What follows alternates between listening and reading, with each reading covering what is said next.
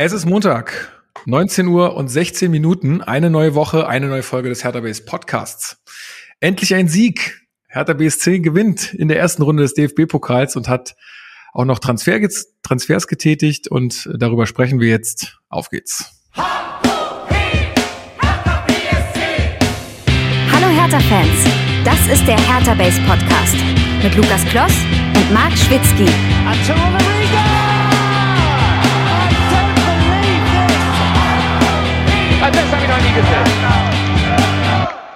Und damit herzlich willkommen zum Hertha Base Podcast. Mein Name ist Lukas. Ich bin heute wieder euer Moderator dieser blau-weißen Fußballsendung.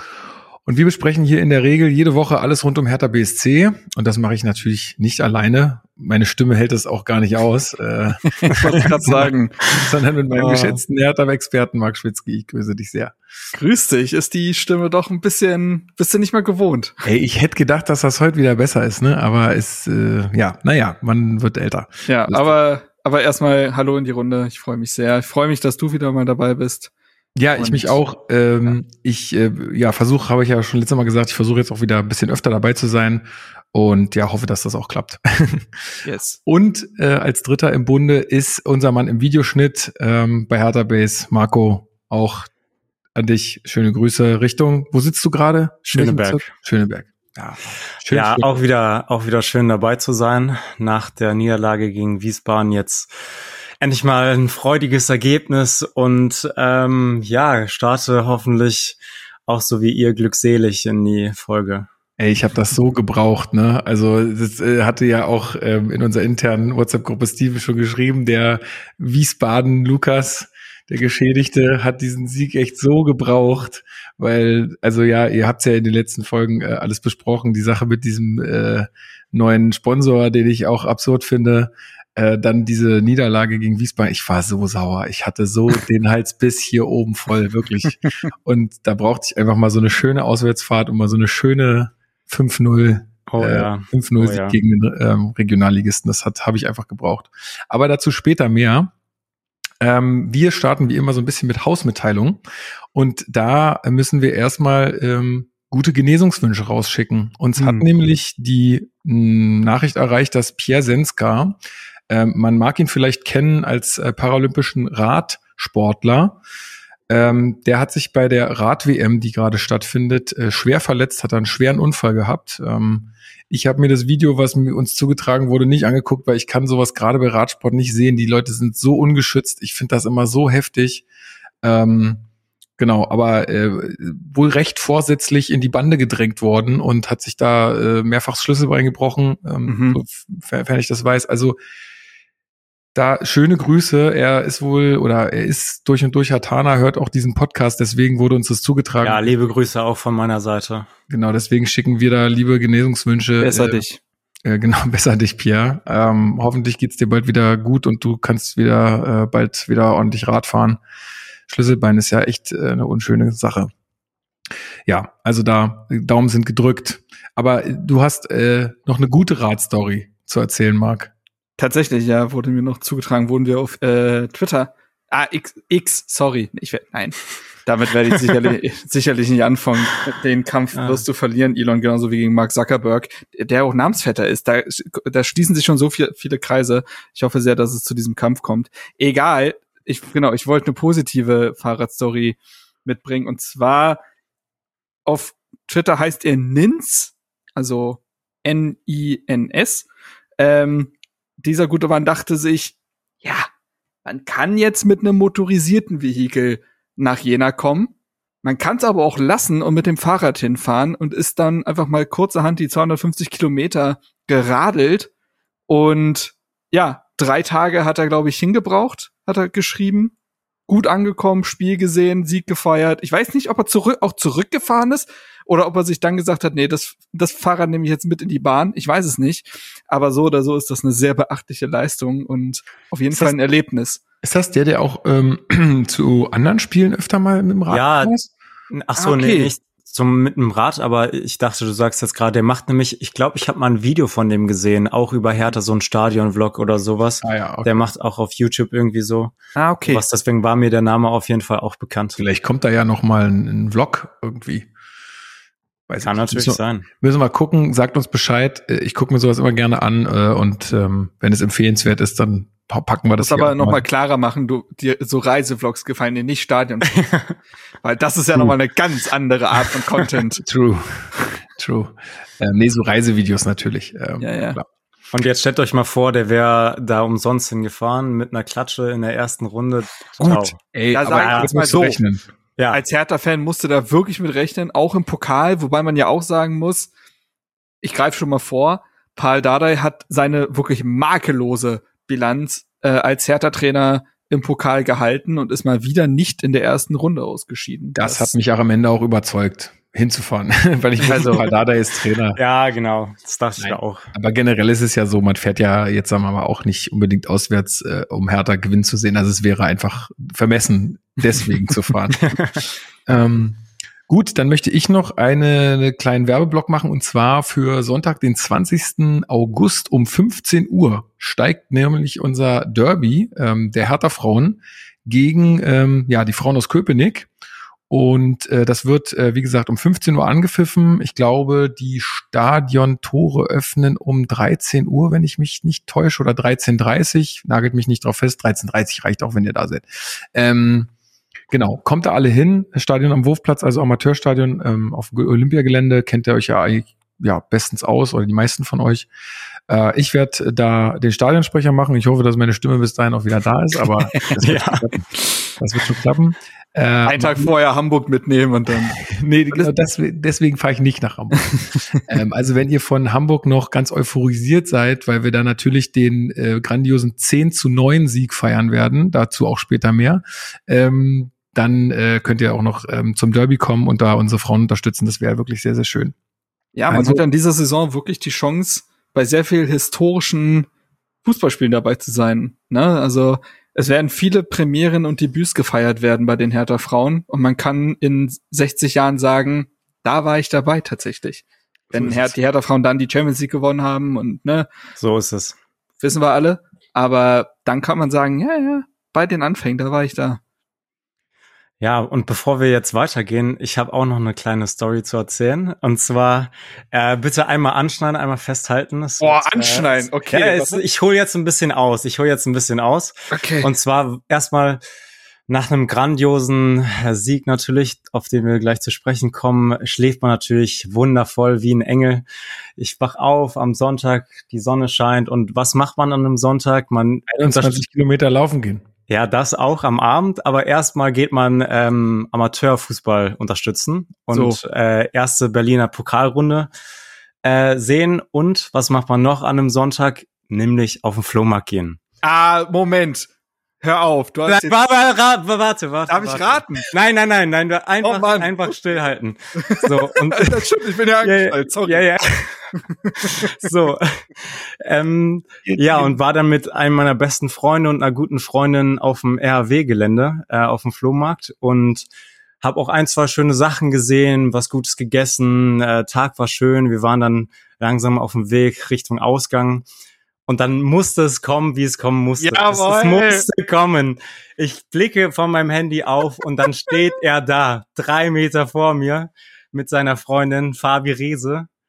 Steht vor mir und ich war direkt und ich war direkt so, ey Rese, schön dich hier zu sehen. Er hat auch direkt gesehen, dass ich ihn erkannt habe.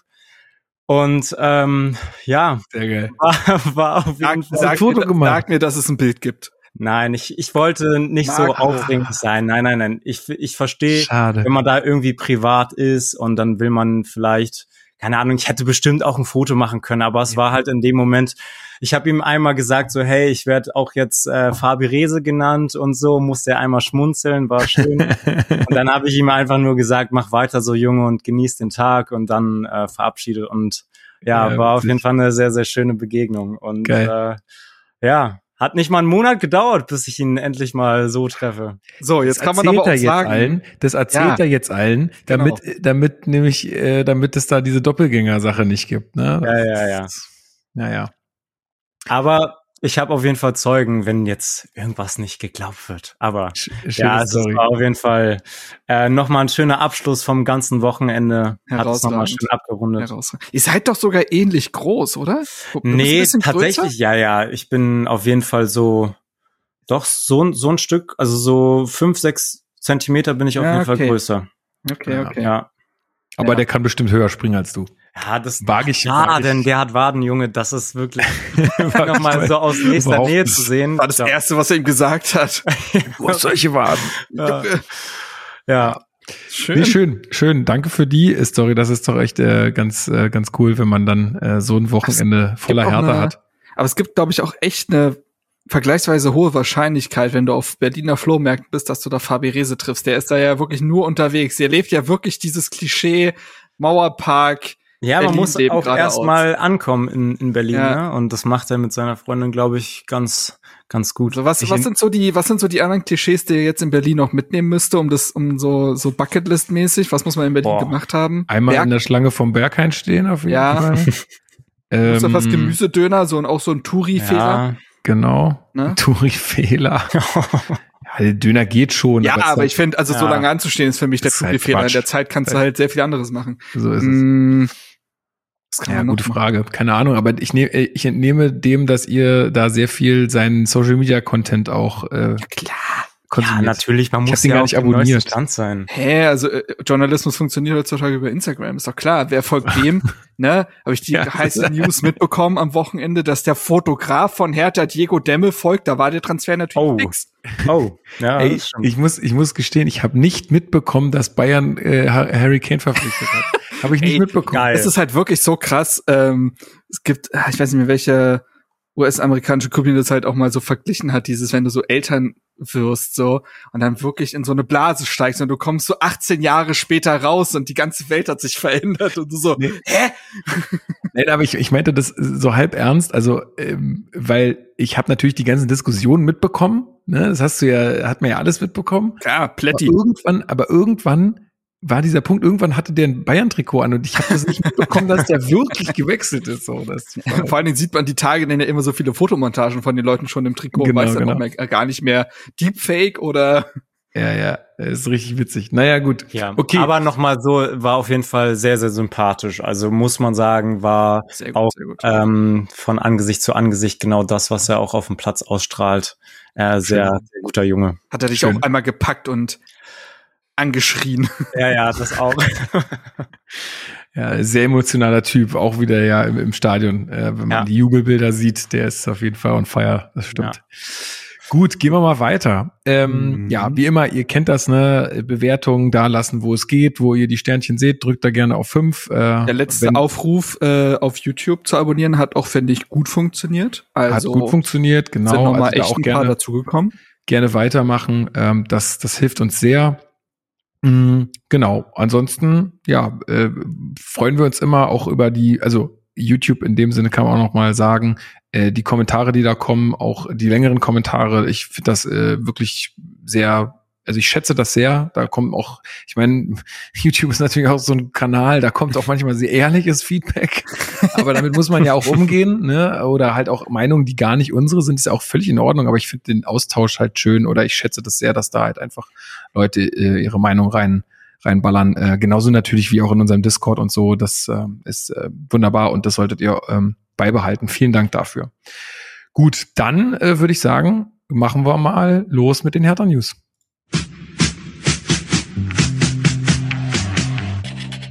Hertha News. Ja, und wir fangen irgendwie an, immer mit den etwas äh, traurigeren Meldungen oder ähm, blöden Meldungen. Und zwar äh, Kevin Prince Boateng beendet seine Karriere. Ähm, Marc, du hast gesagt, du möchtest ein paar Worte dazu zu Ja, verlieren. Ich habe schon gemerkt, dass ich mir damit leider eine Bühne gebaut habe. Oh. Ich hab jetzt Gar nicht, aber ich kann auch, Ja. ich kann auch gerne mal vorlegen, weil ich habe das jetzt auch mitbekommen, äh, natürlich, und für mich war es so ein bisschen klar. Also es war ja, hatte er auch immer angedeutet, es war ja dann nach dem Abstieg, oh, will man so abtreten oder will er so abtreten, will er noch mal weitermachen, möchte er noch mal irgendwie irgendwo nochmal was schaffen sozusagen oder sagen wir mal nicht mit, nicht mit einem Abstieg seines Heimatvereins dann irgendwie seine Karriere beenden. Aber ich glaube, der Mann hat echt so viel erreicht und so viel gesehen in seiner Karriere. Da sollte jetzt nicht dieses Ende irgendwie alles überschatten. Das ist jetzt sicherlich auch nicht äh, allein sein Verdienst gewesen, sondern ähm, ja, alles hat, hat da seinen Ursprung ein paar Jahre vorher, würde ich sagen. Ähm, deswegen, ähm, das, ich finde es nur leider ein bisschen schade, dass wirklich das erste, wenn ich an Kevin Prince Boateng nicht im Hertha-Trikot denke, mhm. immer an diese Ballack-Geschichte denke. Wirklich? Mhm. Ja. Okay. Es ist wirklich so, dass das damals wirklich für mich auch so ein Ding war. Irgendwie heutzutage interessiert mich die Nationalmannschaft ein Scheißdreck. Aber damals war das ein Ding irgendwie. Und damals habe ich das auch mitbekommen, dass das auch so auf dem rumgehackt wurde und so. Äh, und ich war auch, auch ein bisschen sauer, muss ich sagen. Ich war auch noch ein bisschen jünger, aber ich war auch ein bisschen sauer. Jetzt nicht, ich dachte jetzt nicht, dass der das vorsätzlich gemacht hat, aber es war ja schon blöd. War schon nicht optimal. Ja, aber darauf hat ja dann wirklich auch dieses, dieses Bad Boy Image und mhm. der Rüpel und, ja, ja, genau. ne, das hat ja alles darauf aufgebaut und in der Zeit war, hatte glaube ich auch da wieder Springer ein absolutes Fest die haben den ja auch eigentlich immer durchs Dorf getrieben, auch zu seiner Schalker Zeit, wenn das Knie wieder nicht gehalten hat oder so. Das, ähm, da hatte der, glaube ich, auch mit zu kämpfen. Und ich glaube, das ist aber auch etwas, was ihn natürlich auch ausgemacht hat, dass er immer auch, immer auch diese Aufmerksamkeit auf sich gezogen hat. Sehr bewusst. Und wenn es dann mal nicht läuft, kann sowas halt umspringen, ne, ins Negative. Und ja, 2010 Ballack, das war natürlich auch so eine Ballack die Galionsfigur des deutschen Fußballs zu dem Zeitpunkt, der Hoffnungsträger. Man wusste ja noch nicht, was Deutschland dann für eine WM 2010 spielen wird, die ja schon atemberaubend war. Und dann ja nur gegen Spanien, glaube ich, ist mhm. man dann ja damals ausgeschieden. Und was dann auch vier Jahre später folgen sollte. Und das alles ohne Michael Ballack. Und welche Gesichter dann eigentlich relevant wurden und so weiter. Hätte man das gewusst, hätte man gesagt, ja, Gut. Michael Ballack ist übrigens auch das Gesicht der Super-Zeitlupe, ne? Das war doch damals auch so ein Ding. Da fingen diese richtig krassen Super-Slow-Mos an und er hat doch irgendwann mal so ein Freistoß. 2008 gegen Österreich. Und er hat den komplett, das Gesicht, wie das gewackelt hat, hat man in diesen ja. Super-Slow-Mos gesehen und das haben die drauf und runter im Fernsehen gebracht, weil das halt irgendwie so diese Zeit war, wo das das erste Mal angewendet jetzt. wurde. Ja. Nee, aber ich finde, also ich glaube, Kevin Prince Boateng hat ähm, eine Karriere gehabt als aktiver Fußballer. Das ist ja auch immer so ein Ding. Danach ist das Leben ja nicht vorbei. Aber diese Karriere, ähm, er hatte eine, die ich jedem Fußballer wünschen würde.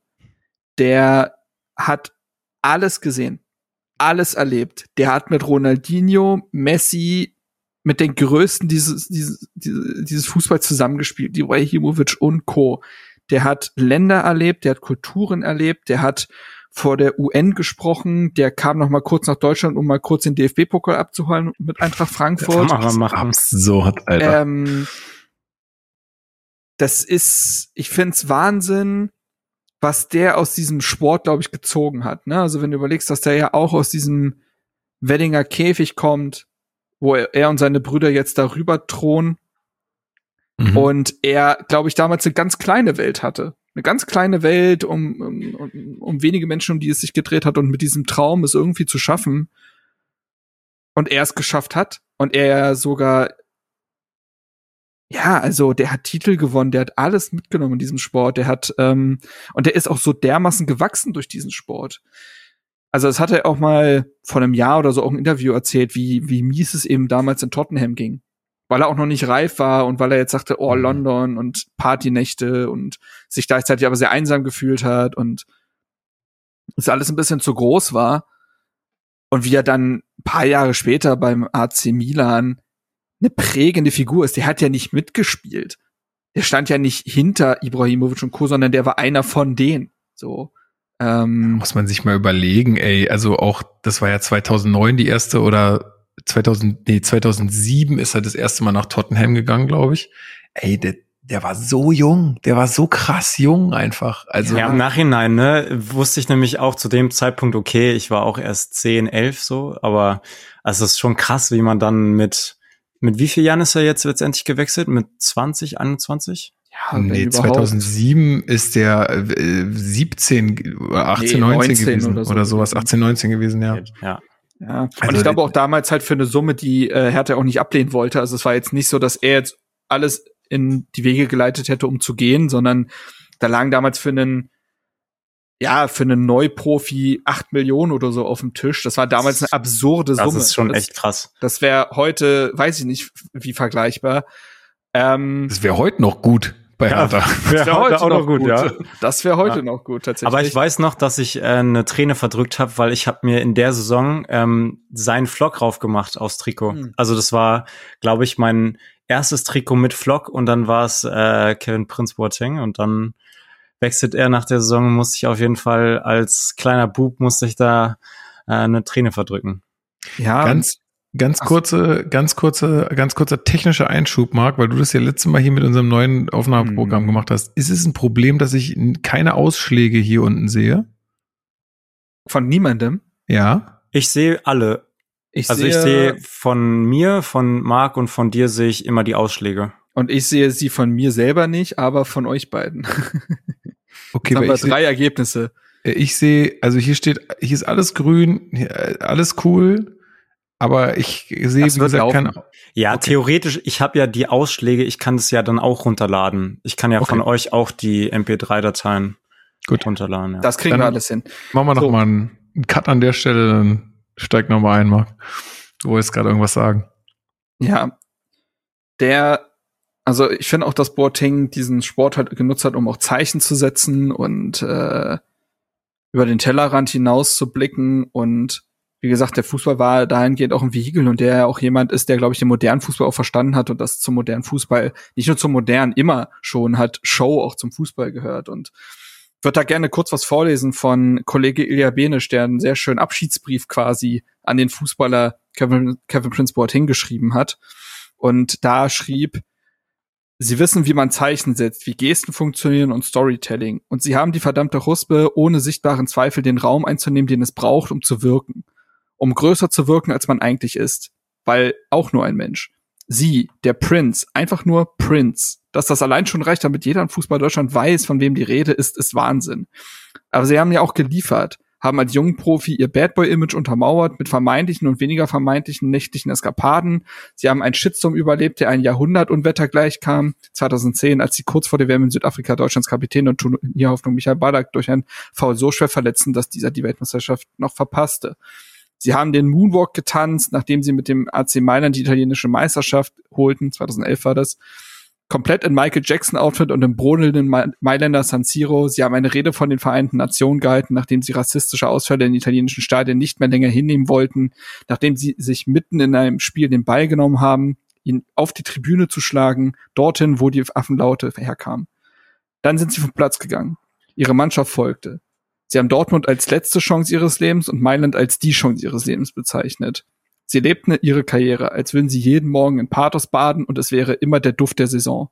Sie sind sensationell Pokalsieger geworden mit der Frankfurter Eintracht, weil Ante Rebic schlag den, lang, äh, schlag den Ball lang, Bruder, zu ihnen sagte vor dem Spiel und sie den Ball lang schlugen. Sie kamen zurück zu Hertha, weil sie ihrem Verein etwas zurückgeben wollten. Sie haben die Aufstellung gemacht vor dem Hertaner, vor dem Hertaner Sicht, nee, vor dem aus Hertaner Sicht erfolgreichen Relegationsspiel in Hamburg 2022. Und sie treten ab, nicht irgendwie, sondern mit einem Gänsehautvideo und markigen Sprüchen. Ihr größter Gegner, natürlich, sie selbst. Ganz nebenbei ist über die Jahre aus einem der für so manche Beobachter zu Beginn der Dinge einfach nur ein Pflege war, ein Weltbürger geworden. Ja, ist schön. Schön ja, formuliert. Ja, das kann Worte. der Ilja. Das kann der Ilja ähm, tatsächlich sehr gut. Schickt mir gerne mal den, äh, den Link dazu, dann gerne. packe ich euch das nochmal in die Show Notes, könnt ihr nochmal nachlesen ähm, diese nächtlichen Eskapaden, von denen da die Rede ist, das ist ja damals, da gibt's ja auch den schönen Patrick Eber-Gesang, mhm. äh, ne, mit äh, du trittst die Spiegel ab. Ähm, das an den Lack. Genau. Und die Rolle. Und es hieß ja damals auch, dass die irgendwie nächtlich äh, um die Häuser gezogen sind und irgendwie ähm, ja Rückspiegel abgetreten hätten und so. Und tatsächlich, ich glaube tatsächlich, dass es zu, ich weiß nicht, ich, es müsste, wann, wann musste, was, wann war das? Boah, 2008 oder so. Ey, es kann sein. Sieben.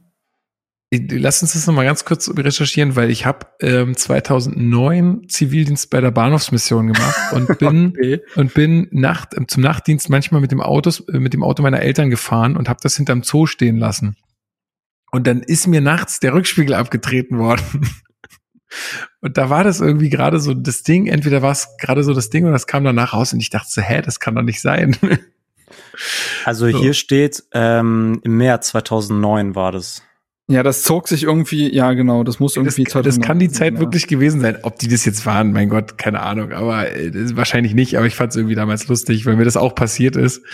Ähm, ja, aber das ist auch noch was, äh, ja gut, was. Also schade eigentlich, dass, äh, dass äh, Prince in dem Song nicht vorkommt, aber. Ja. Eigentlich schon. Ja, aber ich hätte auch noch einen schmalzigen Satz hinzuzufügen zu dem, was Ilya da geschrieben hat, und zwar gewachsen auf Beton, aber Wurzeln geschlagen in der Welt.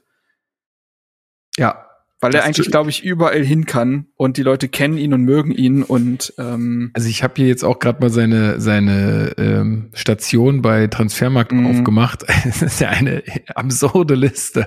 Da ist sehr viel Italien mit dabei, aber auch Spanien und Deutschland, Türkei auch. Mhm. Und also und die Kontakte, die du da knüpfst, die sind ja auch wieder in die gesamte Welt gestreut. Also, ist wirklich, ja, ist wirklich ein absurdes Netzwerk. Ne? Ja. Und ja, es ist, glaube ich, aus härter Sicht ist die bittere Geschichte seiner Karriere, dass er nicht früher zurückgekommen ist, obwohl er sich ja eigentlich schon früher aktiv angeboten hat. Mhm. Und es unter einem Michael Preetz anscheinend nicht gewollt war. Anders kann man es ja nicht interpretieren. Denn, wie gesagt, der Kevin Prince Boateng, der vor ein paar Jahren noch mit Frankfurt den Pokal gewonnen hat, war also der war noch mal auf einem anderen Level als der, der bei Hertha dann zurückgekommen ist und breitbeinig auf Eierschalen gelaufen ist und trotzdem immer noch der beste Fußballer auf dem Platz war, wenn er bei Hertha auf dem Feld stand. Es war selten, es war nicht lang und es hat nicht immer die Wirkung gehabt, die man sich vielleicht erwünscht hat, aber man wusste ja auch, wen man da holt, nämlich jemand, der vorher in der zweiten italienischen Liga nur noch gespielt hat. Und der mehr als eine Art Symbol zurückgekommen ist als alles andere. So, und dass er mit Hertha abgestiegen ist, du hast es schon erwähnt, Lukas, ist sicherlich nicht sein Fehler gewesen. Im Gegenteil, ich glaube, es lag auch mit an ihm, dass es erst, erst in dem Jahr passiert ist und nicht in dem Jahr zuvor. Wir erinnern uns, wie Boateng noch mal, ich glaube, wirklich die letzten Prozent aus seinem Körper gequetscht hat in diesen Relegationsspielen gegen Hamburg und den Spielen auch davor in der Liga. Ich erinnere mich auch noch gegen Augsburg, wo er das erstmal wieder unter Magath dann in der Startelf stand und ja, also ich, ich da wäre es halt gut gewesen, glaube ich, den Punkt zu setzen. Aber das sagt, sagt sich im Nachhinein oh. immer so leicht, ne? Und wir wissen auch nicht, was für Kommentare aus dem Verein bekommen hat. Da wird auch viel Prince, wir brauchen dich noch geherrscht haben, glaube ich. Denn ja. wir wissen auch, was für ein Führungsvakuum diese Mannschaft jetzt auch in den letzten zwei Bundesliga-Jahren hatte und dass man immer das Gefühl hatte, er muss das fast alleine stopfen. Ähm, und das ohne wirklich auf dem Feld zu stehen. Deswegen war er ja manchmal auch dieser spielende Co-Trainer. So, und jetzt muss man sagen, glaube ich erstmal, dass er Abstand gewinnen wird. Nicht vom Fußball generell, aber vom im Fußball arbeiten. Also ich glaube schon, dass der weiter zugegen sein wird. Ist ja auch bei der FIFA da irgendwie drin und ist ja auch Botschafter der Stadt Berlins und hat auch für die EM, glaube ich, dann auch zu tun und so weiter. Ähm, und danach könnte man sich vielleicht vorstellen, dass er wieder eine Rolle übernimmt ich glaube, dem gesamten Fußball würde es gut tun, so einen Typen wie Boateng ähm, zu behalten und dass es härter gut tun würde, für das in meinen Augen größte Aushängeschild dieser Akademie, so, so weit würde ich gehen, ähm, zu halten, zu binden oder wieder in den Verein einzugliedern, das muss eigentlich das Ziel sein. Ja, genau, das muss er wollen. Das muss man halt mal gucken, wie sich da die Wege kreuzen. Ähm, aber klar, ich würde das auch begrüßen. Ähm, der hat sich ja, also in seiner Zeit, die er jetzt hier war, also ich fand das immer sehr sympathisch und ja, sportlich natürlich immer ein bisschen schwierig, aber so wenn er hat auch nie eine extra Rolle eingefordert. Das muss man eben auch sagen. Also jeder Trainer hat ihn gelobt dafür, dass er noch jede Einheit mitmacht, ja. sogar teilweise vorweggegangen ist, um ein Zeichen zu setzen, obwohl er es eigentlich kaum noch eigentlich leisten kann. Klar hat er medial viel Raum eingenommen, aber auch weil die Medien das wollten und weil es ja auch eigentlich gut getan hat, dass er das geschultert hat. Du wolltest in dem Moment ja auch gar keinen anderen da vor der Kamera sehen. Ähm, und dementsprechend wurde er von allen ja immer gelobt. Es gab, glaube ich, keinen einzigen Kommentar, der negativ in seine Richtung gegangen wäre. Ich glaube, alle waren ziemlich froh, dass der da war. Ähm, so, und dementsprechend war das am Ende des Tages auch ein Teamplayer. So. Ja, war halt ein authentischer oder ist ein authentischer Typ. Ein Typ, der für seine Werte steht. Das spricht auch mal vielleicht dann ein, zwei Worte äh, äußert, die der ein oder andere nicht äh, geäußert hätte, aber so. Und der natürlich auch da mal drüber war. Ne? Genau. So. Genau, das gehört dazu, wenn man so ein Spieler, so eine Persönlichkeit ist, aber genau das brauchst auch mal.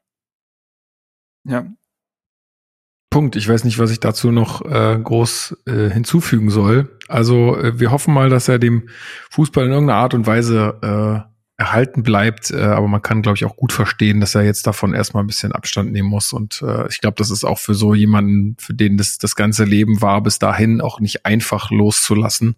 Das hat er, glaube ich, auch selber gesagt.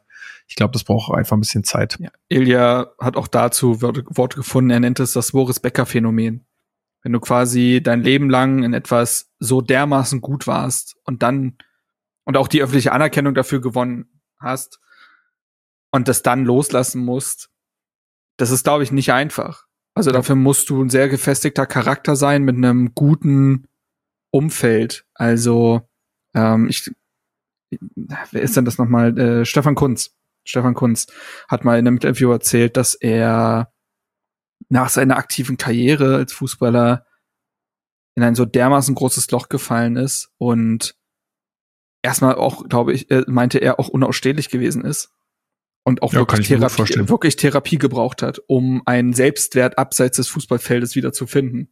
Ich glaube, dass, ich glaube, da hat Boateng eben vorgebaut mit der Show und all dem, was er geliefert hat, dass es, dass er eben nicht nur als der Fußballer wahrgenommen ich mein, der wird. Er kann auch rappen, ne? Also mit seinem Song, den er veröffentlicht hat vor Ach, wie vielen Jahren? Oh, stimmt. Oh Gott, ja. Ist der bei Spotify eigentlich? Weiß ich nicht, aber oh, an der Stelle auch mal auf die Playlist machen. An der Stelle bestimmt eigentlich, oh, okay, ich weiß schon, welchen Song ich äh, heute draufpacke tatsächlich. Ist ein anderer, aber hat mich daran erinnert. Okay.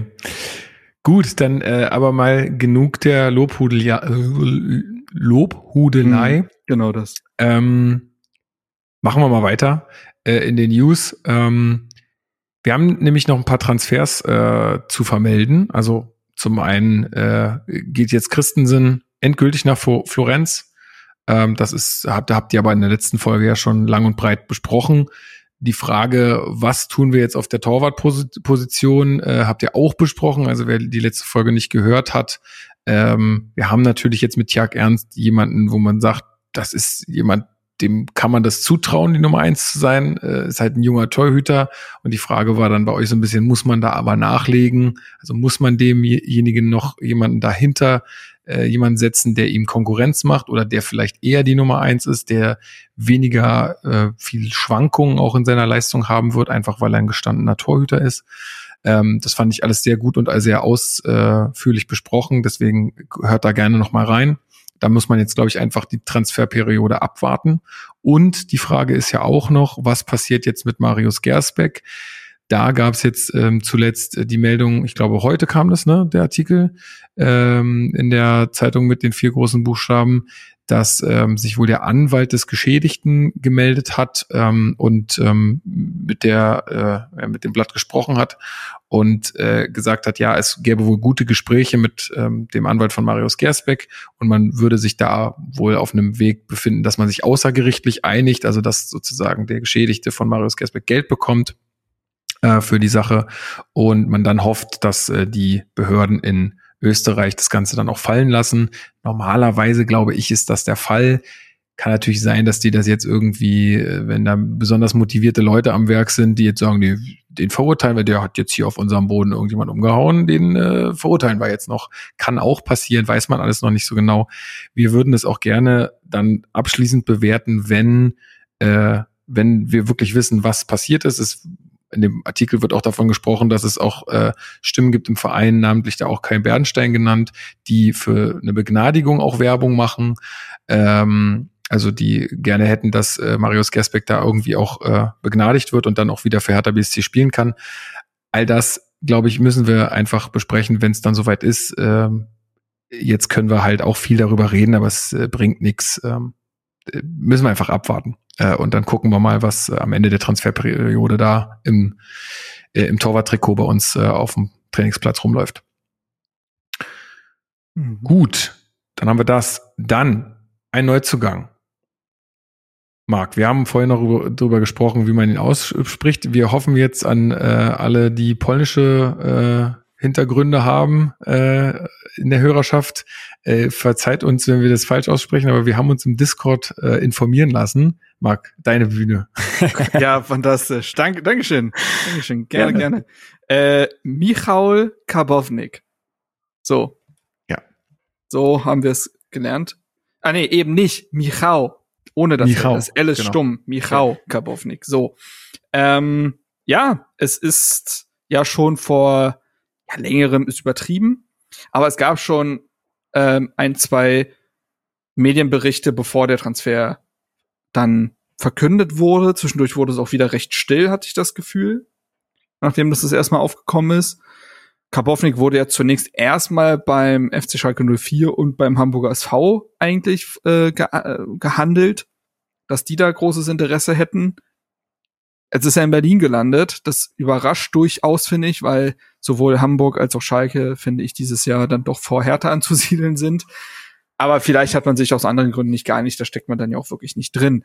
So, aber zu Gabownik als solches, vierfacher polnischer A-Nationalspieler mit nur 22 Jahren, ist vor drei Jahren zu Brighton gewechselt, von Legia, aus der Jugend von Legia Warschau, ist dann zu Piräus verliehen worden und letzte Saison an Fortuna Düsseldorf. Und dort hat er, das finde nicht nur ich so, das äh, sehen viele so, zu den auffälligsten Spielern der zweiten Liga gehört. Das muss man tatsächlich so festhalten. Von Düsseldorf zum Spieler der Hinrunde gewählt worden, vergangene Saison. Rückrunde weiß ich nicht, wie es ausgegangen ist, habe ich zumindest jetzt aber nichts gelesen. Und ein sehr, ja, frei nach Lucien Favre polyvalenter Spieler. Also kann sowohl im zentralen Mittelfeld spielen als auch auf beiden Außenverteidigerpositionen. Hat bei Düsseldorf tatsächlich als inverser Außenverteidiger gespielt, also dementsprechend auf der linken Abwehrseite, obwohl er Rechtsfuß ist, so dass er immer wieder in die Mitte gezogen ist und da dann so einen verkappten Achter gegeben hat. Ähnlich wie es jetzt auch Jeremy Dudjak gegen ähm, Jena getan hat. Ja. Also jemand, der auch immer wieder ins Zentrum rückt, in Halbraum rückt, auch sehr offensiv ausgelegt ist. Und ich glaube, was tatsächlich dann am Ende vielleicht auch für Hertha gesprochen haben wird, ist, dass man ihm die Perspektive eröffnet hat, im zentralen Mittelfeld spielen zu können.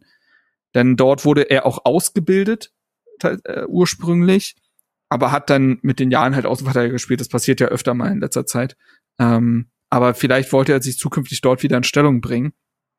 Ach so, zu den Eckdaten weiter gehören noch, dass er bis 2026 unterschrieben hat, also drei Jahre, und dass Hertha laut englischen Journalisten zweieinhalb Millionen gezahlt hat. Das ist für Hertha-Verhältnisse aktuell viel Geld. Das muss man so sagen.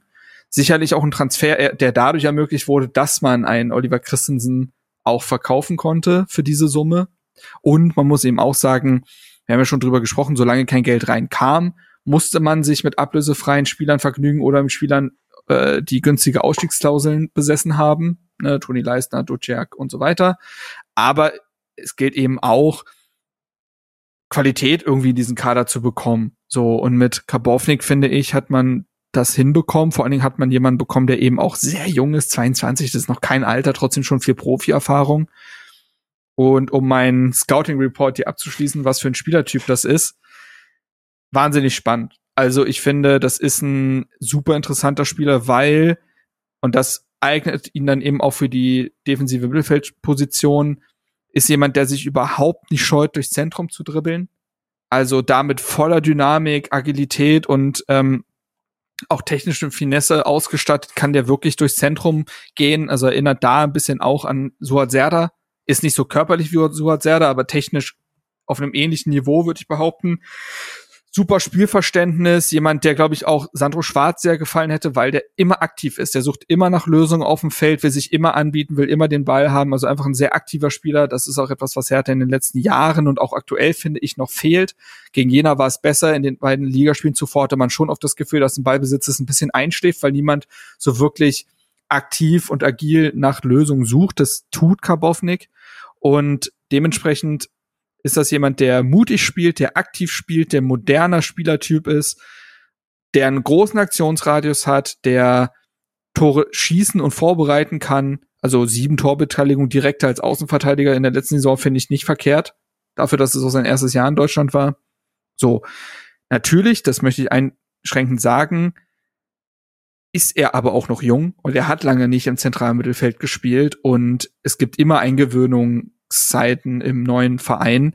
Das heißt, man kann nicht erwarten, dass er sofort Härte auf ein neues Level hebt, aber besonders, besonders wenn Suat Serdar den Verein auch verlassen sollte, und davon gehe ich weiterhin aus, ist er, glaube ich, ein sehr passendes Puzzleteil dafür, was Hertha noch gefehlt hat. Ich würde auch sagen, der ist ein absolutes Match eigentlich. Also du hast ihn günstig bekommen. Der ist jung, ein junger Spieler, der äh, hat die zweite Bundesliga ähm, schon erlebt und war, wie du schon gesagt hast, äh, da einer der auffälligsten. Der kann linke und rechte Abwehrseite äh, spielen, was bei uns immer eine Baustelle war. Der kann aber auch oder oder soll, so wie du es ja jetzt auch gesagt hast, im zentralen Mittelfeld spielen. Ähm, wo er ausgebildet ist und wo er jetzt auch gerade unsere größte Baustelle ist. Also ich finde, das ist eigentlich ein perfektes Match und dass er dann auch äh, härter zugesagt hat, ähm, Marco, das ist ja schon auch dann sehr, also es gab ja wohl auch andere Angebote, habe hab ich so mitbekommen und er hätte sich dann für härter entschieden, wo ich gesagt habe, okay, krass. Also ja. wenn, wenn das jetzt die einzige Überzeugung, äh, also dass man dich so leicht überzeugen konnte mit, du spielst im zentralen Mittelfeld, okay, ich, ich nehm's. Ja, da muss man auch sagen, wir haben ja auch in den letzten Wochen immer wieder angesprochen, was spricht für Härte. Also wir haben eine grausame äh, Vergangenheit in den letzten Jahren, was äh, Medienlandschaft angeht und was auch den sportlichen Faktor angeht. Und so einen Spieler zu bekommen, ist Gold wert. Also wir haben es ja jetzt schon gehört von dir, Marc. Der war ein kompletter Aktivposten bei Düsseldorf. Ich habe da auch schon ein paar Spiele ohne mit der mit dem Wissen, okay, wir werden absteigen und äh, der könnte interessant für uns werden, schon auch gesehen, dass dass es ein Spieler ist, der äh, Akzente setzen kann und der auch das Spiel prägt von Düsseldorf. Und ich glaube auch maßgeblich daran beteiligt war, dass Düsseldorf äh, ja eine starke Zweitligasaison gespielt hat. Und genau das fehlt uns. Und deswegen hast du ja auch gesagt, Lukas, perfektes Match. Ähm, trägt auch die Nummer 6. Also das zeigt ja auch schon, okay, die Nummer 6 könnte Mittelfeld bedeuten. Äh, nee, aber ähm, ich finde den Jungen sehr, sehr spannend. Klar wird er auch Schwankungen drin haben. Ist jetzt, glaube ich, auch im Aufbautraining gerade erst. Genau, er hatte Schulterprobleme, hat er aktuell. Ja.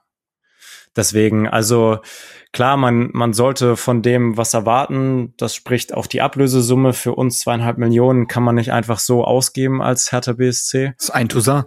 Ja, stimmt. stimmt. Tatsächlich.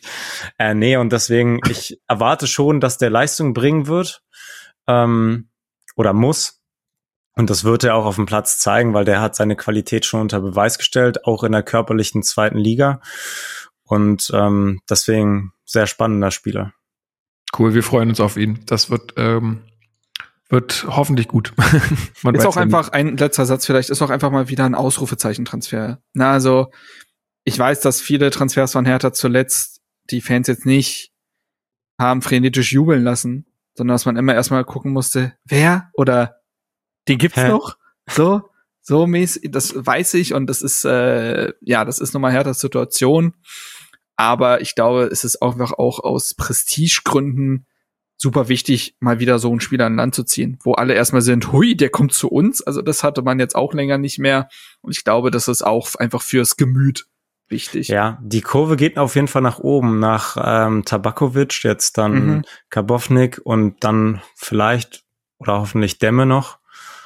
Ähm, ja. ja aber das war ja genau das, was auch hier immer im Podcast gesagt wurde. Es muss halt erstmal Geld in the bank sein, so ja. dass man es halt auch ausgeben kann. Also das, die Fehler will man ja nicht nochmal machen. Und das war ja, also wer es bisher jetzt noch nicht kapiert hat, dem kann ich auch nicht mehr helfen. Also es wurde ja auf überall gesagt, ne? Also selbst auf der, ähm, selbst auf der Saisoneröffnung von den Verantwortlichen und ähm, deswegen äh, hat es halt auch so lange gedauert oder dauert halt immer noch an. So ist es halt, ja, muss man halt einfach so sehen. Ja gut, Licht ist eine gute, ist eine Ne? gute Sache. Finde ich auch, finde ich Mal auch. sehen, muss ich vielleicht später noch machen. Ja, ganz professionell hier mit Ringlicht auch, ne? Aber Ich habe auch so ein Licht, aber ich hätte das Zimmerlicht äh, hätte ich auch noch einmal anmachen können. Ja. Egal, egal. Soll die Wollen Leute noch- an den Audiogeräten nicht stören. Ähm, auf die Ja. Gerüchte mit äh, Luke Bacchio eingehen jetzt? Nee.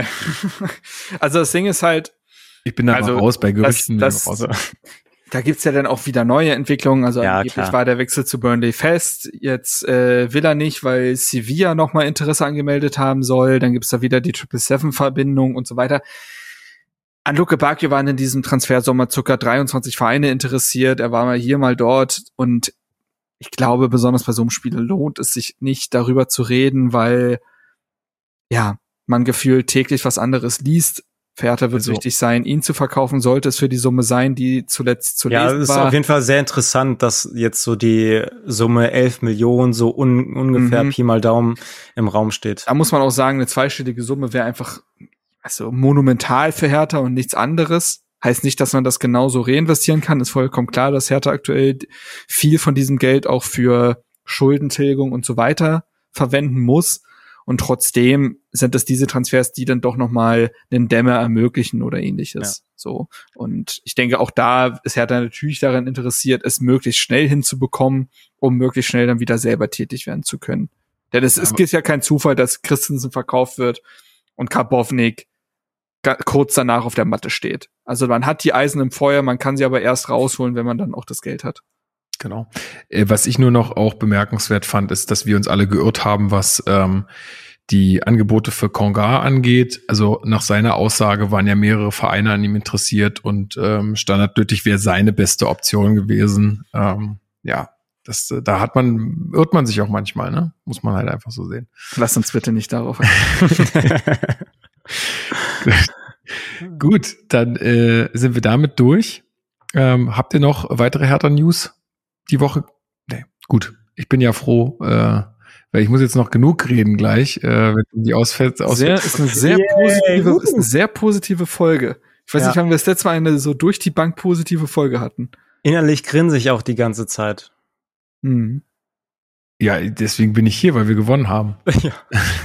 So noch schlimm, so. dass, ja, ist so schlimm, Lukas. Äh, ich weiß, das kann vielleicht raus, aber jetzt hast du mich total aware gemacht für meine eigene Audiospur, wo sich kein Ausschlag ergibt, aber Ich sehe alles. Okay. Also ich sehe tatsächlich alles, jeden Ausschlag von euch. dann äh, spielt uns Zencaster einfach nur einen Streich. Das ist aber auch okay. Wahrscheinlich. Genau. Also seht's uns nach. Wir müssen hier immer mal wieder noch ein bisschen über die Technik äh, philosophieren.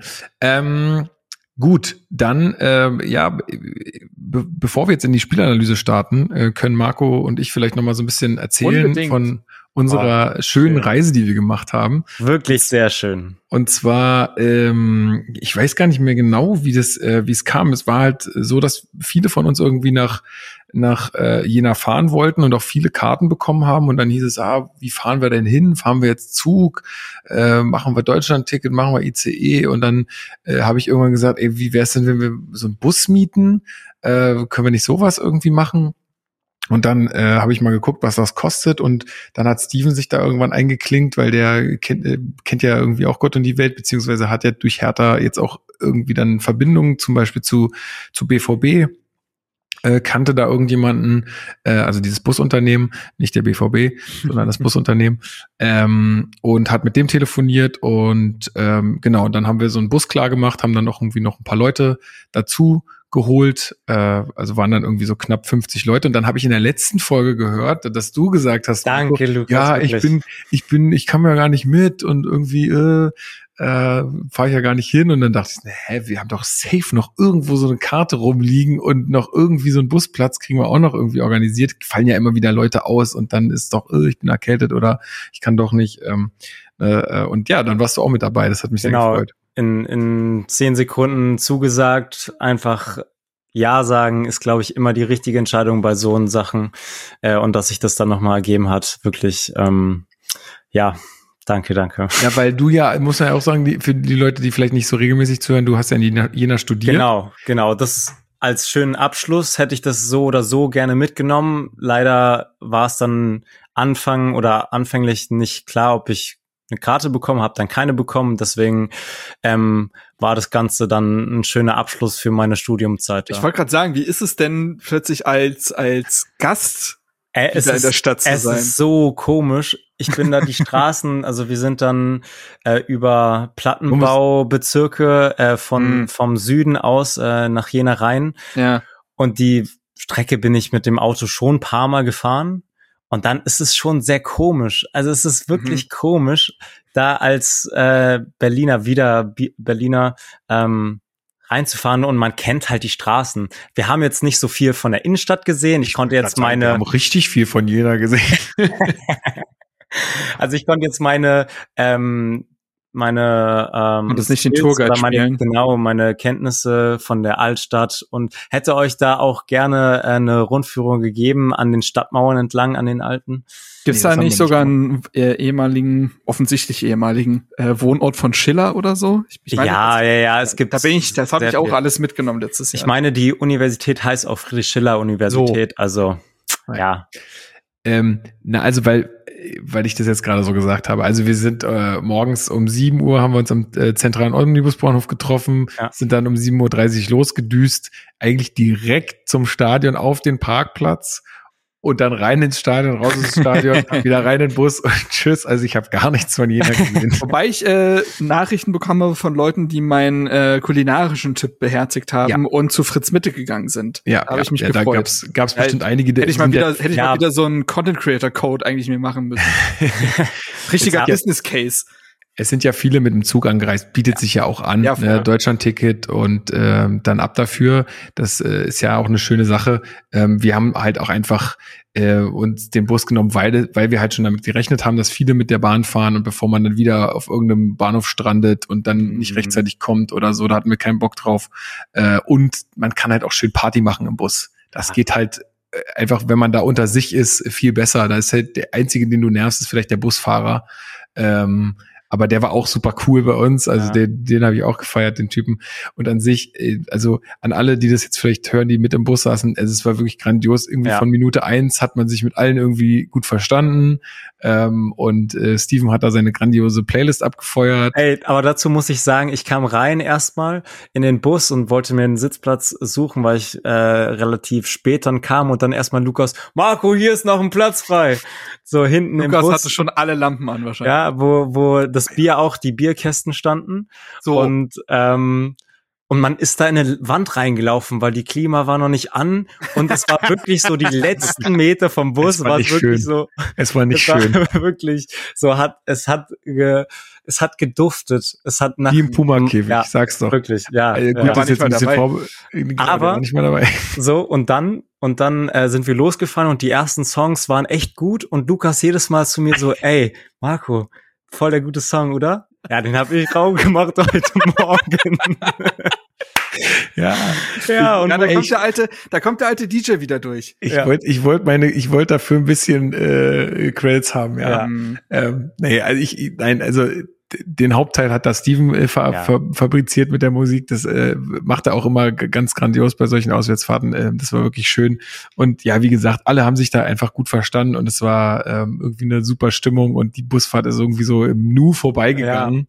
weil Ja. auch ab 8 Uhr die ersten ähm, Bierchen aufgemacht wurden. Kühlgetränke, ja gut, aber das macht man, das macht man ja, ne? Das, äh, also wir, wir ähm, sind da aber mal alle auch sehr verantwortungsbewusst. Ja, das Ja, stimmt. das, äh, Also es hat sich alles im äh, Ey, ich muss wirklich normalen Rahmen bewegt. Tatsächlich wirklich keiner ist irgendwie abgestürzt. Nee, Also wirklich. das ja. Und auch wenn das jetzt gerade so ein bisschen komisch klang, aber ich muss wirklich sagen, manchmal, also ich bin auch schon mit Bussen mitgefahren, also da erlebst du es auch anders. Dann kommt irgendjemand nicht wieder auf den Rasthof oder dann ist irgendjemand am Stadion nicht da und du willst eigentlich los, aber gar nichts. Also es war wirklich richtig äh, cool. Auf dem Rasthof haben wir erstmal die ganzen, ganzen Union-Sticker äh, überklebt oder abgemacht. Ähm, und äh, sind dann aber auch pünktlich weitergefahren. Also es ist, äh, hat alles reibungslos Ja. funktioniert. Das war eine schöne, schöne Geschichte. Wir kamen dann da direkt auf dem Parkplatz äh, äh, am Stadion an, war auch nichts los, also es waren nicht Ihr viele, Busse, also- nicht viele Autos. ihr habt das also gar nicht mitbekommen, was ja am, äh, am Bahnhof los war, ne? nee, Wo ich habe auch nur Videos dann gesehen. Genau. Nee, was war denn da los? Ich habe nichts mitbekommen.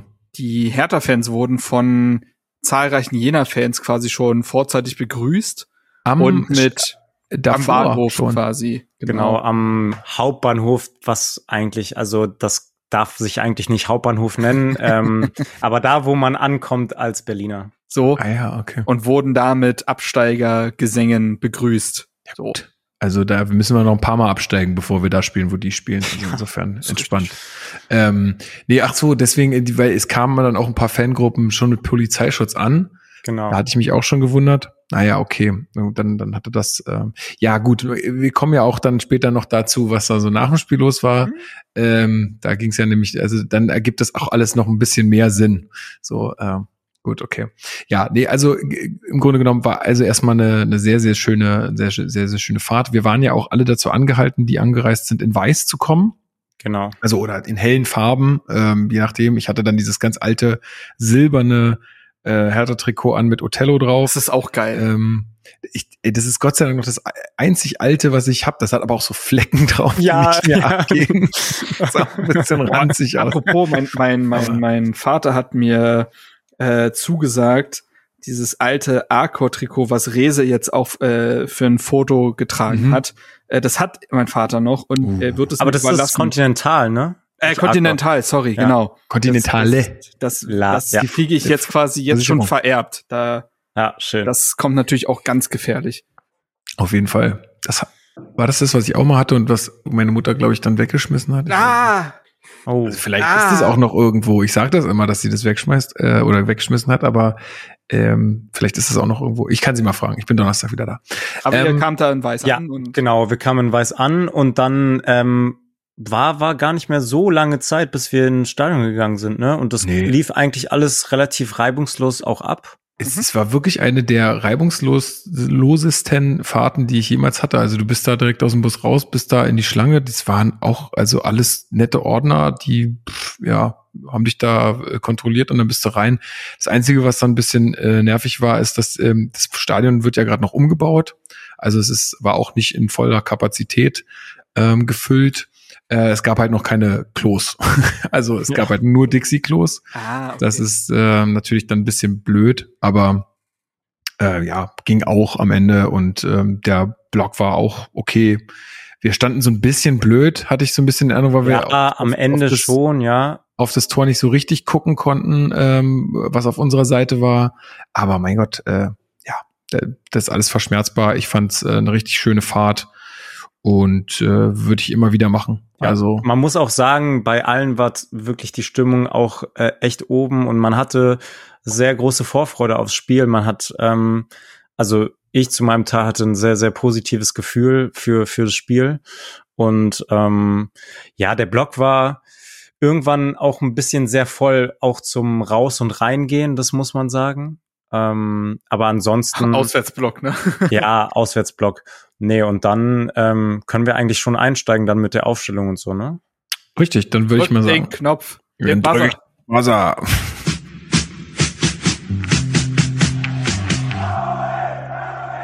Spielanalyse. Ja, deswegen, äh, also es ist ja wirklich spannend gewesen, was da äh, in der Aufstellung passiert ist, äh, Marc, um dich da auch mal wieder ein bisschen reinzuholen. Ähm, eine äh, besondere Personalie war für mich Serda, dass der auf einmal in der Startelf stand. Absolut. Also ich hätte vor kurzem dagegen gewettet, dass Suat Serda nochmal Pflichtfußball für Hertha BSC spielen würde.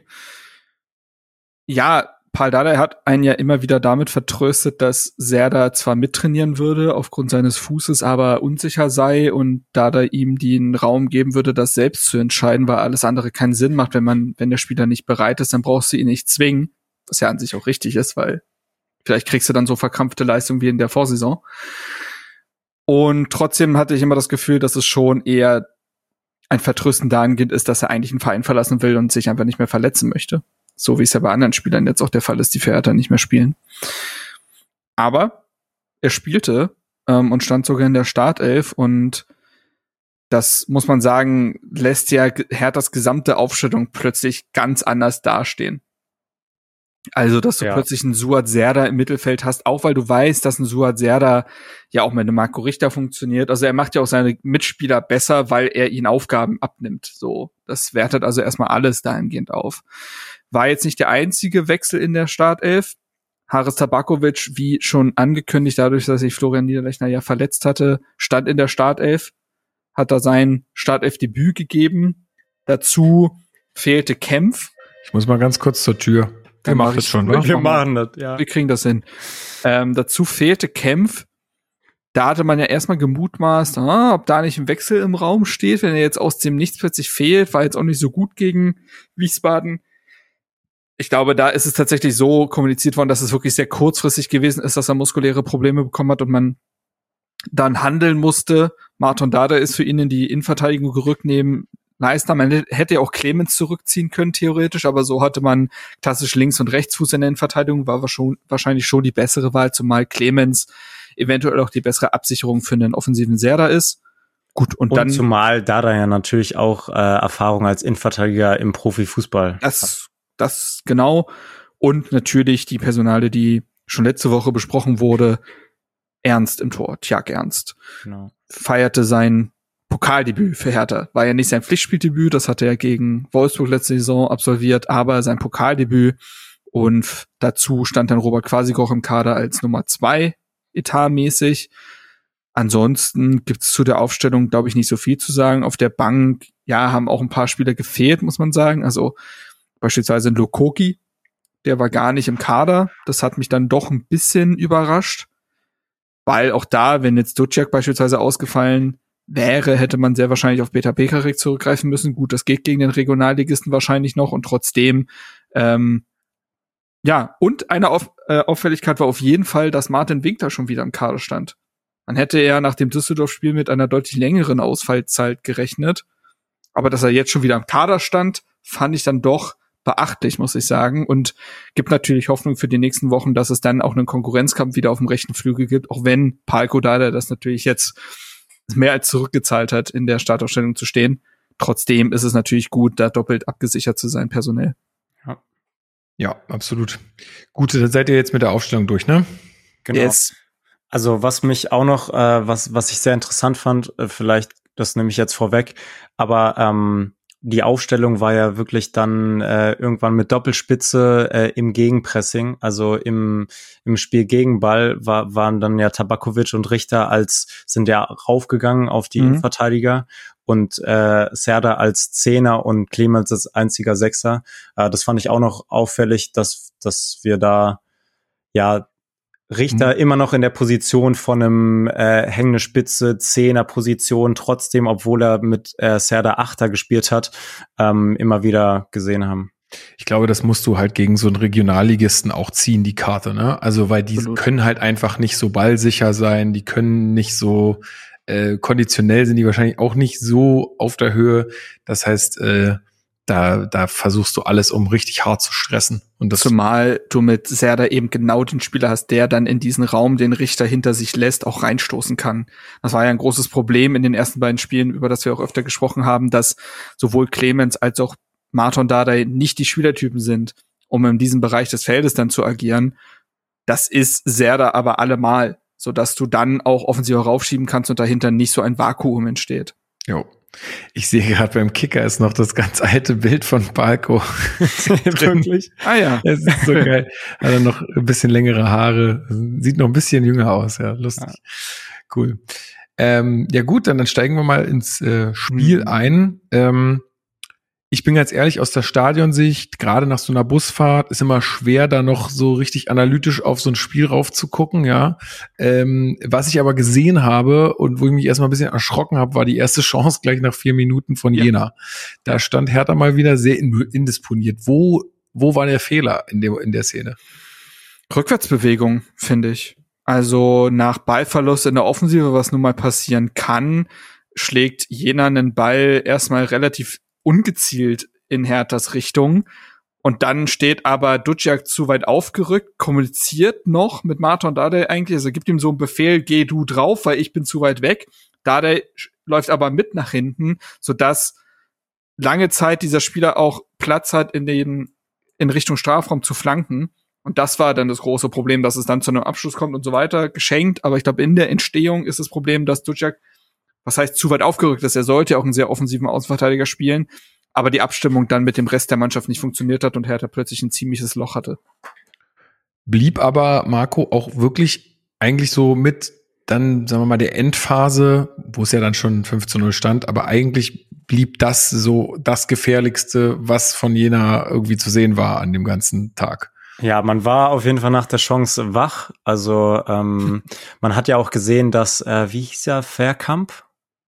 Von Jena, der die Chance dann vergeben hat, den beim zweiten Schuss, hat sich ja auch wirklich geärgert. Der hat ja in den Boden ja. gehauen mit seiner Faust und da hat man schon gemerkt, okay, dass so eine Chancen, die muss man als Regionalligist, muss man nutzen gegen ein zweite äh, Ligateam. Ähm, nee, aber ansonsten fand ich auch, dass wir sehr, sehr sicher standen und wir hatten das Spiel zu jeder Zeit unter Kontrolle. Und ähm, genau diese Ausstrahlung hat mir gegen Wiesbaden gefehlt und das war nochmal schön zu sehen, dass wir auch gegen natürlich Regionalligist ähm, dann auch so was an den Tag legen konnten. Ja, am Ende ist es halt eine Pflichtaufgabe, ne? Das, also ich glaube, dass alles, was wir jetzt sagen, äh, jede positive Anmerkung, die wir machen, ist immer unter dem Deckmantel zu sehen, ja, dass das ein Regionalligist ist. Ich wollt, aber ich wollte auch schon sagen, die Analyse wird jetzt eh immer mit der Klammer versehen sein, dass man es nicht überbewerten darf. Das müssen die Leute jetzt, glaube ich, einmal abspeichern und ab dann können wir auch Dinge positiv hervorheben. Ja. Und trotzdem genau, gilt. Weil wir ja auch wissen, dass es auch anders geht. Also genau. wie viele Jahre sind wir in der ersten Runde rausgeflogen gegen teilweise noch, äh, also ich weiß gar nicht, Wormatia Worms, haben die auch, spielen die auch Regionalliga? Ich weiß nicht. Haben sie auf jeden Fall mal, weiß ich nicht genau. Okay, naja, kann, kann ja auch noch niedrig, niedrigklassiger sein. Aber ja, es geht ja auch anders, ja. Also wir wissen das ja. Deswegen äh, ist jetzt das auch nicht klein zu reden, aber die Schlussbewertung können wir uns ja auch noch ein bisschen aufheben. Gut, wie ging's weiter, Marc? Ähm, Schnelle Folge, Antwort. Sag's mir. Ja, also es war eine schnelle Antwort von Hertha BSC. Ach so. ich dir eine schnelle Antwort. Ich gebe dir äh, äh, 16 Minuten gab es schon das 1 zu 0 und da würde ich ganz gerne fast schon ein bisschen tiefer in die Analyse gehen. Hab ja. auf Twitter einmal gemacht, weil ich finde, da haben so viele Dinge mal funktioniert. Das war so, dass nach dem Spiel Ducek auch gesagt hat, das haben wir so einstudiert, deswegen ist er sehr froh. Sah auch so aus, wollte ich nämlich auch gerade sagen. Das sah sehr einstudiert aus, mal ein Spielzug, den man von Hertha nicht so oft sieht. Ja, und ich habe mich in den letzten Folgen auch darauf darüber beschwert oder es kritisiert, dass Hertha Flügelspiel betreiben will, aber es nicht hinbekommt. Denn das ist übrigens auch ein Problem, was die deutsche Frauennationalmannschaft bei der WM jetzt hatte. Flügelspiel beginnt eigentlich nie auf dem Flügel, sondern du musst erstmal ins Zentrum kommen, den Gegner in gewisse äh, binden, gewisse Räume auflockern und dann darfst du in den Flügel spielen, der dann flanken darf. Aber wenn du das am Anfang schon machst, dann weiß der Gegner, was du tust, zementiert das, wartet auf die Flanke und du kriegst kein Tempo in die Aktion. So, hier aber hat sehr viel funktioniert, weil mal Leute gemacht haben, was sie machen sollen. Es beginnt bei Suat Serda eigentlich sehr unscheinbar läuft er mit dem Ball ein bisschen. Aber dieser horizontale Lauf, wo er den Ball von der einen Seite in die andere trägt, ist etwas, was du von keinem Spieler zuvor gesehen hast bei Hertha. Also ein Martin Dardai hat das nicht getan, ein Pascal Clemens hat das nicht getan. So. Das ist das erste, um mal so ein bisschen diese, diese Ab, diese Ketten, die der Gegner ja gegen den Ball hat, auch mal aufzulockern, weil die in Bewegung kommen. Ansonsten kannst du ja einfach stehen und gucken. Konntest du so nicht. Das heißt, Serda bindet schon mal Spieler. Was dann passiert ist, er spielt auf äh, Duciak, der aufgerückt in diesem Halbraum steht, den ich vorhin schon mal erwähnt hatte, den er einfach sehr gut bedient. Deswegen kann er ja auch im zentralen Mittelfeld spielen, weil er diese eher zentrumslastigen Räume auch bespielen kann.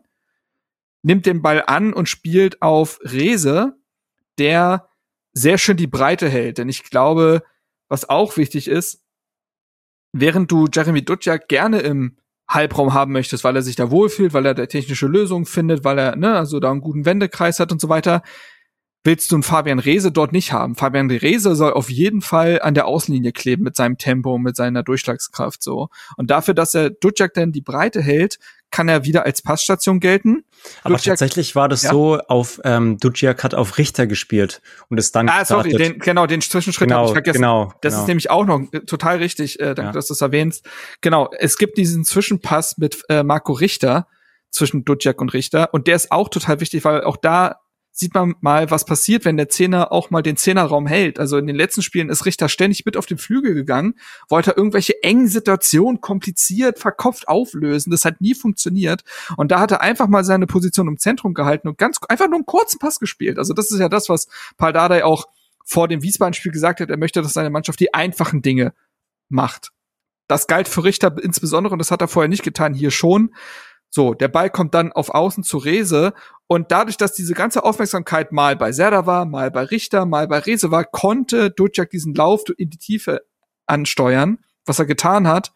Es folgt die extrem gute Flanke auch auf Palko Dardai, der als ballferner Flügelspieler auch super in den Strafraum einläuft, das also auch da ein gutes Timing hat, was man auch öfter in dem Spiel noch sehen sollte. Und ja, das war ein einstudierter Angriff, der funktioniert, weil alle ihren Job machen und weil du auch mal die richtigen Spielertypen auf dem Feld hattest.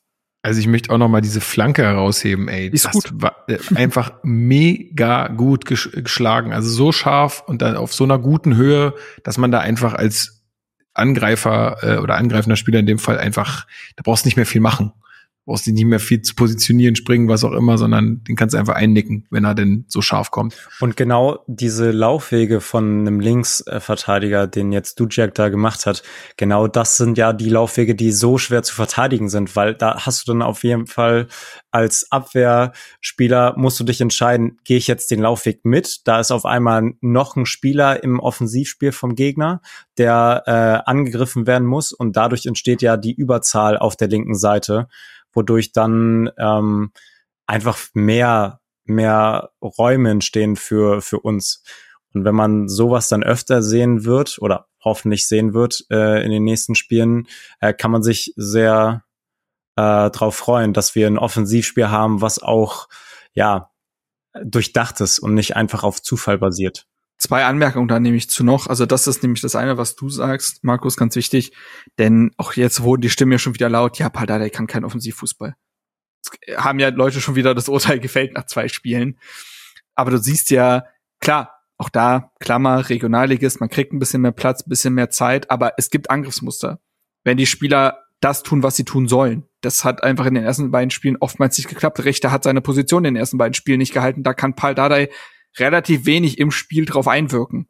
So kann er immer in der Halbzeit nochmal sagen und abseits dessen muss Marco Richter es selber hinbekommen. Hat er in dem Fall gemacht.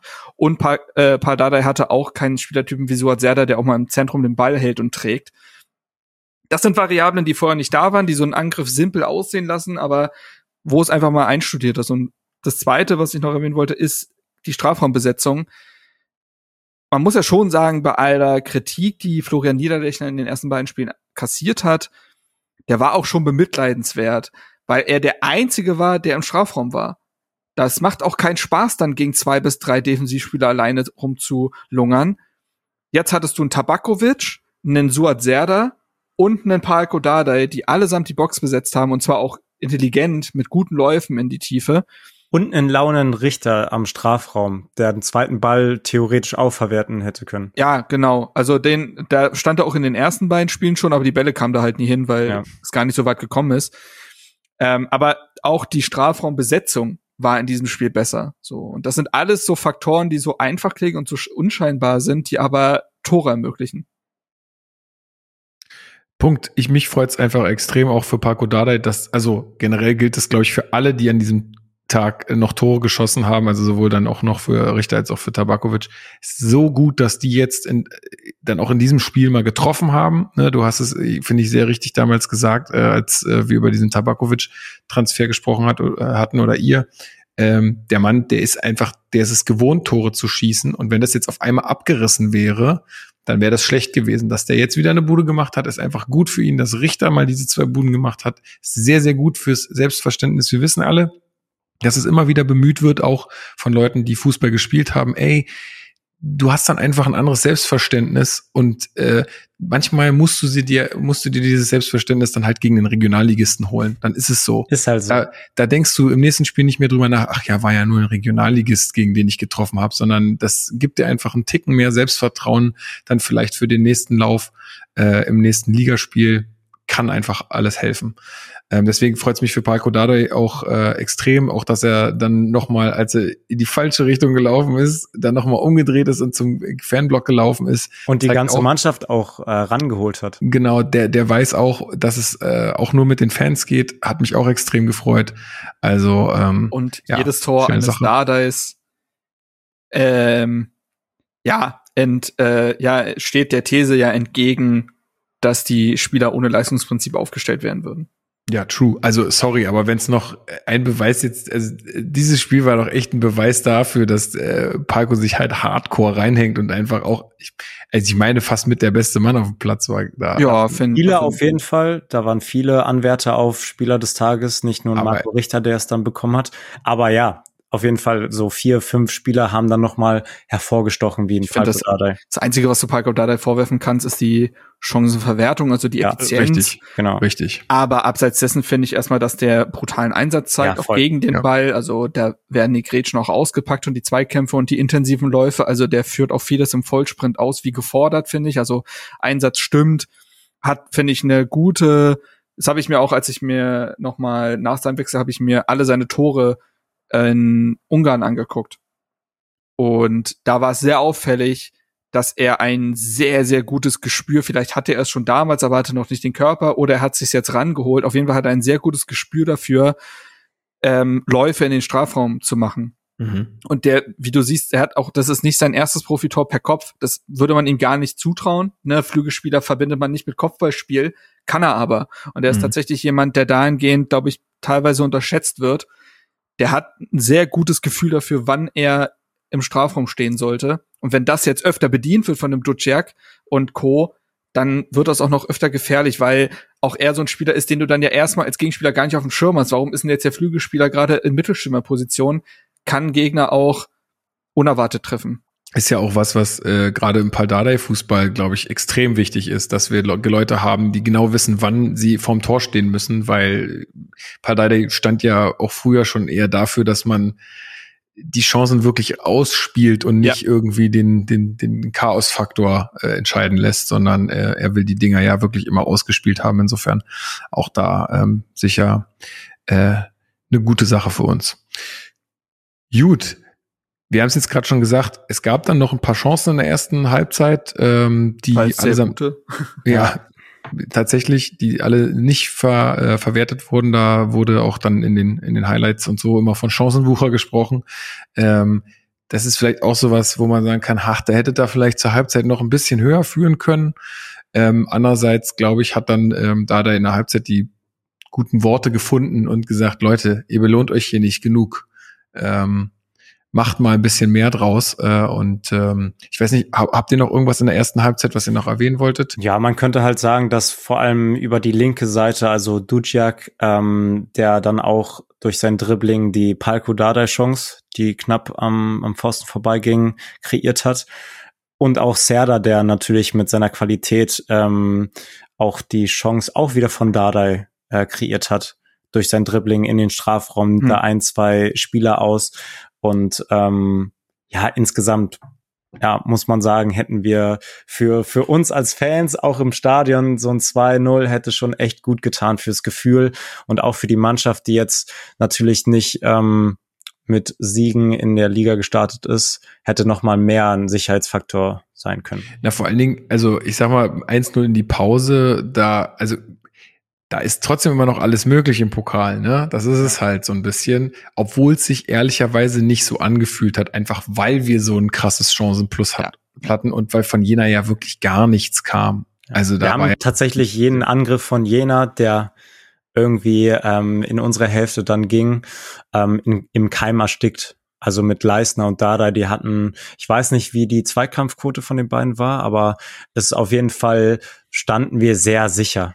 Also da gab es vielleicht mal, ich glaube, einen Freistoß und ein, zwei Ecken in der ersten Halbzeit, aber ansonsten wurde es ja kaum gefährlich.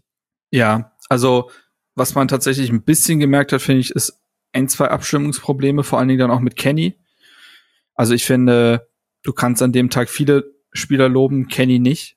Das ähm, mag böse klingen, aber ich finde, dass es einfach nicht reicht. Also das war gegen Wiesbaden so zu sehen, das war in den Vorbereitungsspielen so zu sehen und es war jetzt auch gegen einen Regionalligisten zu sehen, dass Kenny im Niveau einfach abfällt. Was Handlungsschnelligkeit angeht, gutes Stellungsspiel, auch mal eine spielerische Lösung finden. Also Kenny mit Ball ist ja auch sehr schwierig, weil er oftmals den zweiten und den dritten Kontakt braucht, um den Ball dann zu kontrollieren. Das ist jedes Mal Zeit, die, die flöten geht. Auch gegen den Regionalligisten.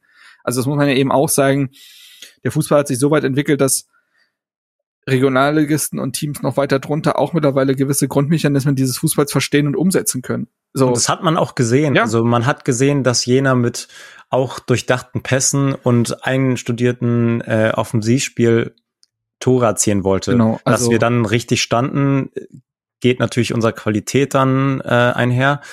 Ähm, aber trotzdem hat man gesehen, dass die auch Fußball spielen können. Ja, und ich und glaube, trotzdem dass hatte Kenny Probleme, das muss ja. man ganz klar so sagen. Defensiv wie offensiv. Und es ist, äh, dass Hertha-Spiel so linkslastig war, das mag ein Stilmittel sein, durch einen sehr spielstarken Dutjak, rührt aber eben auch daher, dass du mit Kenny nicht ins Kombinationsspiel kommst. Das spart er sich alles für die Premier League auf. so nämlich. So. Es gibt ein paar Premier Leagues in Europa tatsächlich, glaube ich. Also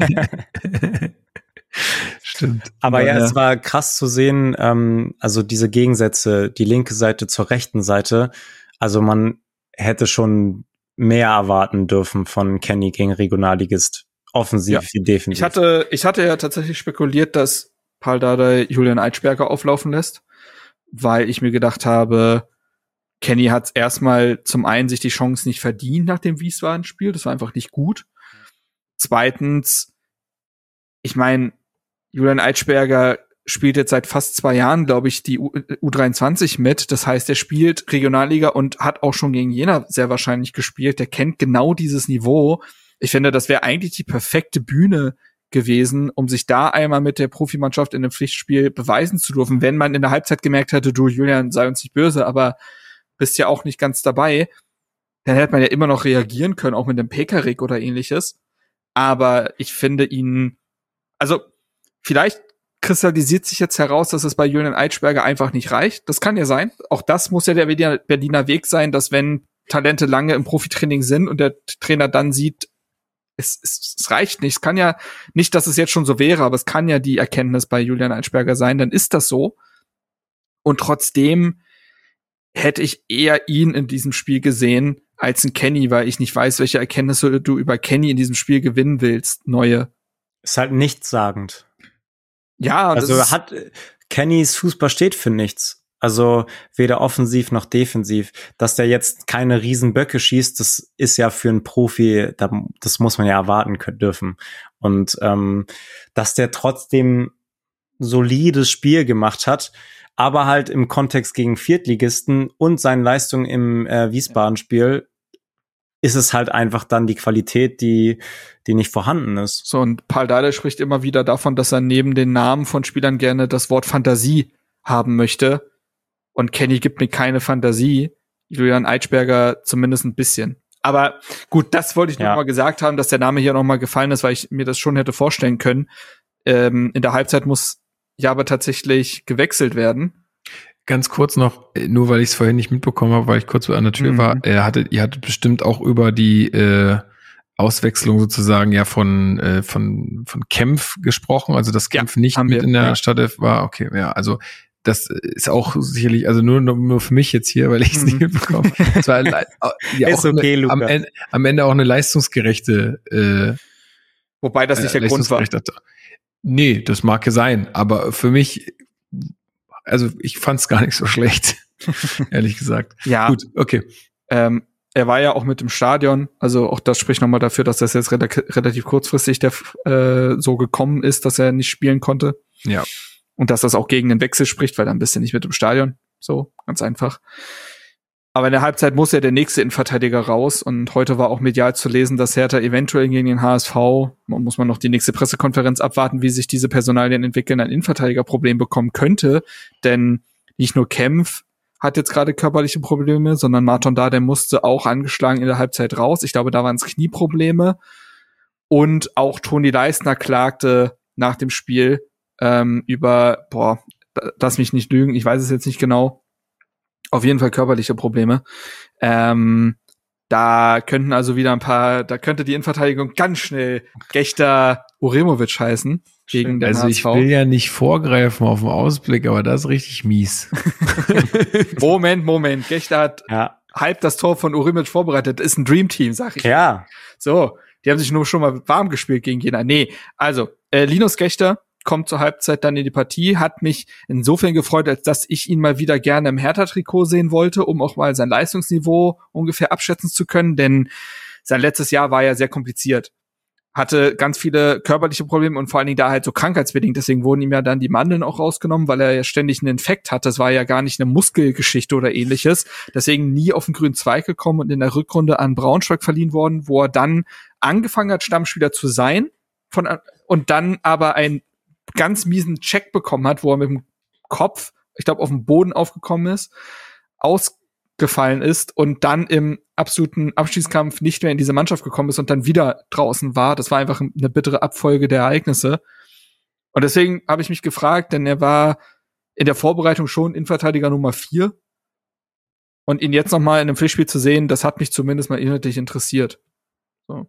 Was ist dein, dein, dein Fazit? Ja, das ist das Problem. Eigentlich habe ich keins, denn in der Kommt zweiten halt Halbzeit, Tor, ne? in der zweiten Halbzeit ist halt defensiv wenig zu arbeiten gewesen. Aber ich finde, die Aktionen, die er hatte, die waren konsequent und der hat die Luftduelle gewonnen und auch Zweikämpfe. Ja, wobei ich da finde, da war er manchmal mir ein bisschen zu ungestüm. Der hat sehr viel mit den Armen gearbeitet. Also er hat ein, zwei Fouls produziert, weil er den Zweikampf aber sowas von mit den Armen geführt hat. Da gab es auch so eine Szene, wo er ewig am Mittelstürmer gezogen hat und äh, sich dann noch beschwert hat, wo ich so dachte, du warst der Einzige, der in der Szene gehalten hat. also das mag dann wieder die mangelnde Spielpraxis sein und so weiter. Ich fand ihn jetzt auch nicht schlecht, das will ich ja. gar nicht damit sagen, aber ich glaube, generell muss man mit einem Urteil abwarten. Gut. Ähm, ja, und dann in der zweiten Halbzeit geht's auch relativ schnell. Ja. Ne? ja, sogar vor dem Tor noch, ne? Also da wäre Palko Dardai fast auch zu seinem zweiten Tor gekommen. Stimmt. Ach, Stimmt. richtig, die gab's ja auch noch. Ja, na gut, aber ich glaube, lass uns mal bei den Toren ja. bleiben. Da gibt's ja. ja eine Menge äh, jetzt in der zweiten Hälfte, vier an der Zahl. Das erste schießt dann in der 47. Minute ähm, Tabakovic. Einfach auch ein geiles, ein geiles Ding. Hey. Also, ja, was soll man das dazu? Ist, das ist Herthas Ibra. Ja, also so, so hat mich, genau, hat mich aber auch so ein bisschen an Ibišević erinnert, finde ich. Hätte auch ein Ibišević sein können, so. Auch weil er in der ersten Halbzeit war nicht so ähm, da. Also ich fand ihn nicht so auffällig in der ersten Halbzeit, Tabakovic. Wobei auch da schon, finde ich, hat es angefangen, dass du wieder gesehen hast, was er diesem Spiel geben kann. Ja, schon, und zwar aber als Wandspieler zu agieren, der sich auch mal ja. fallen lässt. Und das hat auch zum Beispiel, finde ich, im Richter entlastet, dass sich da jemand mal fallen lässt und einen Ball festmacht. Ich finde, das hat man schon in der ersten Halbzeit gesehen, aber nein, vor dem Tor war er nicht auffällig. Ja, genau, das wollte ich damit auch sagen. Ja, also ich, ich nimmt den Ball irgendwie im Strafraum äh, an, steht dann eigentlich mit dem Rücken zum Tor und denkt sich, ja, ja gut, dann schieße ich einfach mal von hier irgendwie mit einem Fallrückzieher und dann ist das Ding auf einmal drin, weil damit irgendwie keiner äh, von jener gerechnet hatte. Ähm, ja, für uns kam es, also weil es auf der Gegenseite war, ja. auch sehr überraschend, weil auch keiner in dem Moment damit gerechnet hat, dass jetzt ein Schuss aufs Tor kommt. Aber ähm, ja, umso schöner, dass es geklappt hat. Äh, Habe ich ja vorhin auch schon gesagt, für ihn, glaube ich, auch einfach eine sehr, sehr, sehr, sehr wichtige Sache, um da einfach im, im, im Flow zu bleiben. Und da sieht man auch unsere ge neue Geheimwaffe. Ähm, die Einwürfe von Rese kommen tatsächlich punktgenau in Strafraum und strahlen dann Gefahr aus, wenn man dann auch wissen, an den Ball kommt. Und wir wissen ja alle, Einwürfe sind auch Standards. So. Grüße gehen neue raus Standard, an, neue Standard äh, gehen raus an Monster. Sandro Schwarz. Ja, übrigens auch etwas, was Marvin Plattenhardt vier Jahre bei Hertha versucht hat mit seinen langen Einwürfen und was so semi gut geklappt hat. Einmal, weiß ich noch, gegen Augsburg, Richters äh, Seitfallzieher-Tor. Das ist dadurch entstanden, durch einen Einwurf. Okay, okay, okay. Aber ansonsten, ja. Aber ja, haben wir jetzt gesehen. Ja. Regel. Ja. ja. Aber tatsächlich wäre ich auch noch auf die Entstehung eingegangen, denn sie wird ja auch beim 3 zu 0 auch nochmal relevant. Das mhm. ist ja mhm. fast deckungsgleich ein Stück weit. Denn das hat man auch schon in den ersten beiden Ligaspielen gesehen. Das ist ein bewusstes Stilmittel, diese langen Haubitzen-Einwürfe von Fabian Reese kombiniert mit Toni Leistner. Ja, das habe ich nämlich aus Stadionsicht war ich so, hä? Ist das äh, nicht Leistner da vorne? Ja, das hat sich schon durch die ersten beiden Spiele gezogen, dass bei solchen Einwürfen in dieser Position rückt Leistner nach vorne mit, weil er ja nun mal den Körper hat, den er hat. Und beim 1 zu 0, oder beim zu 0, beim ersten Treffer meine ich da nach dem Einwurf, äh, ja, setzt er sich quasi gegen, also er macht den Weg halt frei gegen gleich zwei Gegenspieler, so dass der Ball überhaupt erst zu Tabakovic kommen kann. Also er schubst er zu den Richter. Beim, ja. oder? Beim 2 zu 0 ist es Richter. Nee, warte. Nee, beim 3-0 von 3-0 ist es richtig. Genau. Äh, so, Tabakovic kommt beim 2 zu 0 zum Abschluss, so, und das leistet äh, Leistner dadurch, dass er sich gegen zwei Spieler durchsetzt. So. Ist da auch Leistner beim 2-0 Ja. dabei? Echt? Ja, Ich dachte nur beim 3-0 hat Nee, er. deswegen, jetzt- Ach so, dann das lag ich doch okay. richtig. Ja, okay. Gut. mich doch nicht. Ja, ja, ich war nur, äh, okay, gut. So, bei beiden Toren ist er nämlich Ah, wichtig. okay, gut. Beim 2 danke zu schön. 0 berührt er den, zwei, äh, den Ball zwar nicht, aber räumt irgend zwei Spieler äh, aus dem Weg, sodass der Ball überhaupt zu Tabakovic kommen kann. Ja. So, Tor. Und beim 3 zu 0 ist es so, dass er den Ball sogar noch verlängert auf Marco Richter und er dann abschließen kann. Und ja, wie gesagt, Einwürfe sind auch Standards. Hertha hat dadurch zwei Standardtore in diesem Spiel erzielt. Auch wieder einstudiert. Ja, für uns, Lukas, war das ja auch irgendwie komplett surreal. Ey, man muss wirklich sagen, also was hast du ja lange nicht von Hertha gesehen, so einen souveränen Sieg, so viel Tore, also da äh, weiß, wusste man wirklich irgendwann nicht mehr, was man, äh, was man sagen soll im Block. Man hat sich ja natürlich gefreut, aber es war wirklich, ähm, ja, krass. Ja, also, vor allem, ich, ich neben mir stand äh, Tim Buchholz. Ähm, Grüße. Grüße, Grüße an der Stelle.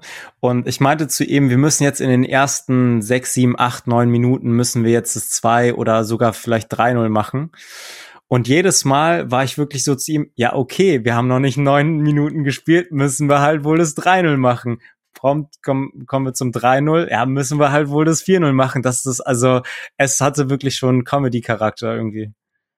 Ja, also diese, vor allen Dingen halt, wie schnell die Tore gefallen sind. Und Ja. dann war halt auch klar, dass das dir nicht mehr aus der Hand genommen wird. Und dann war halt auch im Block einfach Ausnahmezustand. Alle haben halt einfach nur noch gefeiert, so, und war, da war wenig noch so, okay, ich muss jetzt hier noch so krass aufs Spiel achten. Also, Wir haben uns schon in schön. Rausch gespielt, muss man sagen. Ne? Also wir haben da Blut geleckt und dann zum 4-0, wie. ah, das 4-0 war endlich dann auch mal wieder richtig schön rausgespielt. Ja, da kommen halt mehrere Faktoren dazu. Ich glaube, dass das eine ist, dass Hertha natürlich sich in einer Art Rausch gespielt hat. Zum gleichen Zeitpunkt muss man sagen, dass Jena wirklich gebrochen war. Also, da hat auch dann beim 4 zu 0 defensiv nichts mehr gestimmt. Also, das ist sicherlich gut, wie Tabakovic auch sich da wieder fallen lässt, den Ball annimmt, dann den durchstartenden Rese bedient. Auch das, wie gesagt, ein Faktor, der in den letzten Spielen nicht gestimmt hat.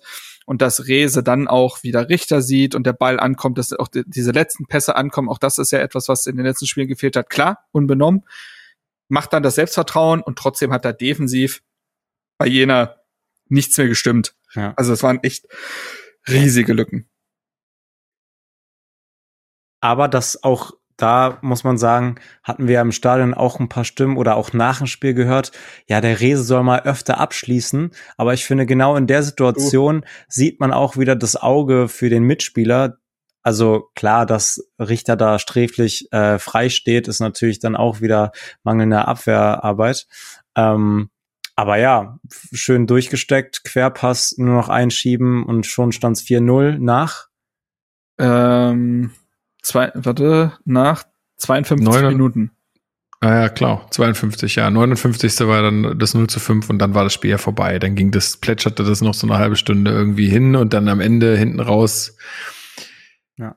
Hast du gemerkt, die Konzentration ist vielleicht auch nicht mehr ganz so hoch wie am Anfang. Äh, und dann kam irgendwie jener noch mal so zu, zu zwei Chancen, glaube ich, oder so. Doppelchance, glaube ich, am, am, an Pfosten ging das eine oder an, an die Latte. und Latte, das andere an Pfosten, genau. Das war auch eine Slapstick-Nummer, muss man sagen. dass Der muss Kopfball- nur, der muss nur den Ball abtropfen lassen. Der, der war ja, der ist ja nicht mal hochgesprungen und schafft es dann, den Ball schräg gegen die Latte hochzuköpfen. Ey, wie Ja. oft hat das Hertha geschafft? Ey, Ja. wirklich. Also da kannst du denen auch keinen Vorwurf machen. Es ist halt einfach so. Aber ja, Aber beim 59. 5-0, Minute, genau. sprich an, gerne. Ähm, nee, ich lass dir den Vortritt, Marc. Ach, ich red genug. Okay.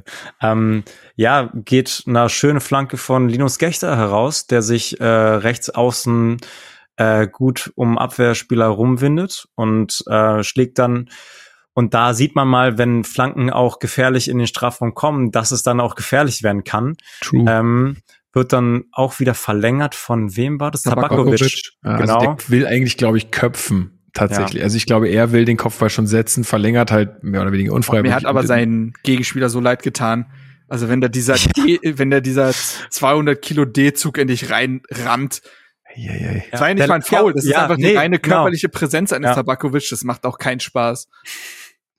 ja, verlängert dann auf Uremovic, der köpft ein zum 5-0 und ab da war es wirklich so, wann haben wir mal ein härter Spiel erlebt, wo man ab der 60. Minute einfach nur noch genießen konnte. Das war wirklich sehr, sehr schön. Müsste ja, das, das erste schön. Tor von Uremovic für Hertha gewesen sein, oder? Oh. Ach, okay. Ich meine schon. Ist auch einfach lustig, glaube ich, wenn du das Spiel ähm, im Ticker verfolgt hast, dann irritiert dich, glaube ich, diese Nachricht vom Kicker. Die Dada 11 legt weiter nach. Nach Gechters Flanke gewinnt sowohl Tabakovic als auch Uremovic ihre Luftduelle und der Joker nickt zu 5 zu 0. Dann denkst du so, hä? Der, jo mal. der Joker. Ja, ja, vor allem, es gibt ja den, äh, es gibt einen ganz geilen Twitter-Account, wo jemand sich die Mühe gemacht hat, mal so zu skripten quasi alle Satzbausteine, die der Ticker so für sein, äh, der Kicker für seinen Ticker benutzt. Und das, und das quasi randomisiert wird immer mal wieder rausgelassen Mhm. Also, dass irgendein Spieler ein Tor von einem anderen vorbereitet und ist einfach ja. eine linguistische, eine linguistische Spielerei. Und genauso klingt das. So, ja, Gechter, ja. Flanke, Oremovic, Tor nach, hä, nicht mal eine Ecke, hä? so. Aber auch daran hast du den Charakter des Spiels dann schon gemerkt, dass bei, bei Jena das Licht aus war und die vollkommen zu Recht ja auch nicht mehr wirklich jetzt an sich geglaubt haben, wo soll da noch irgendwo die zweite Luft herkommen? Ähm, zumal ich glaube, das eh eine Schockstarre war, denn ja, natürlich kann ein Region Regionalligist davon ausgehen, den Zweitligisten auszuscheiden, aber in der Höhe ist es übel und wir reden halt über einen Regionalligisten, der die letzten 21 Pflichtspiele zu Hause nicht mehr verloren hatte. Da gibt's auch ein Selbstverständnis und wenn das dann innerhalb von sechs Minuten so pulverisiert wird, das mhm. ist dann auch wirklich, glaube ich, für den Kopf sehr schwer. Aber insgesamt muss man sagen, die ganze Pokalrunde schon über weite Strecken sehr deutliche Ergebnisse. Also das habe ich so auch nicht immer gesehen, glaube ich. Es gab natürlich wie immer so ein paar Ausfälle, ne? Augsburg, aber Bremen, Bremen Karlsruhe gegen Saarbrücken raus. Aber auch, dass auch nicht jetzt irgendwie, ja, genau, äh, auch sehr knapp, aber trotzdem, mhm. äh, es gab sehr viele sehr hohe Siege. Ja. Also, das muss man schon sagen. Also da, ähm, ja, ich habe, glaube ich, meinem Vater einfach nur äh, nach dem Spiel geschrieben, ja, souverän das war einfach souverän, muss man, glaube ich, so sagen. Bis auf die ersten vier Minuten vielleicht, mhm. aber ansonsten war es so souverän, wie es nur ging. Und ähm, das hat, glaube ich, alle sehr gefreut.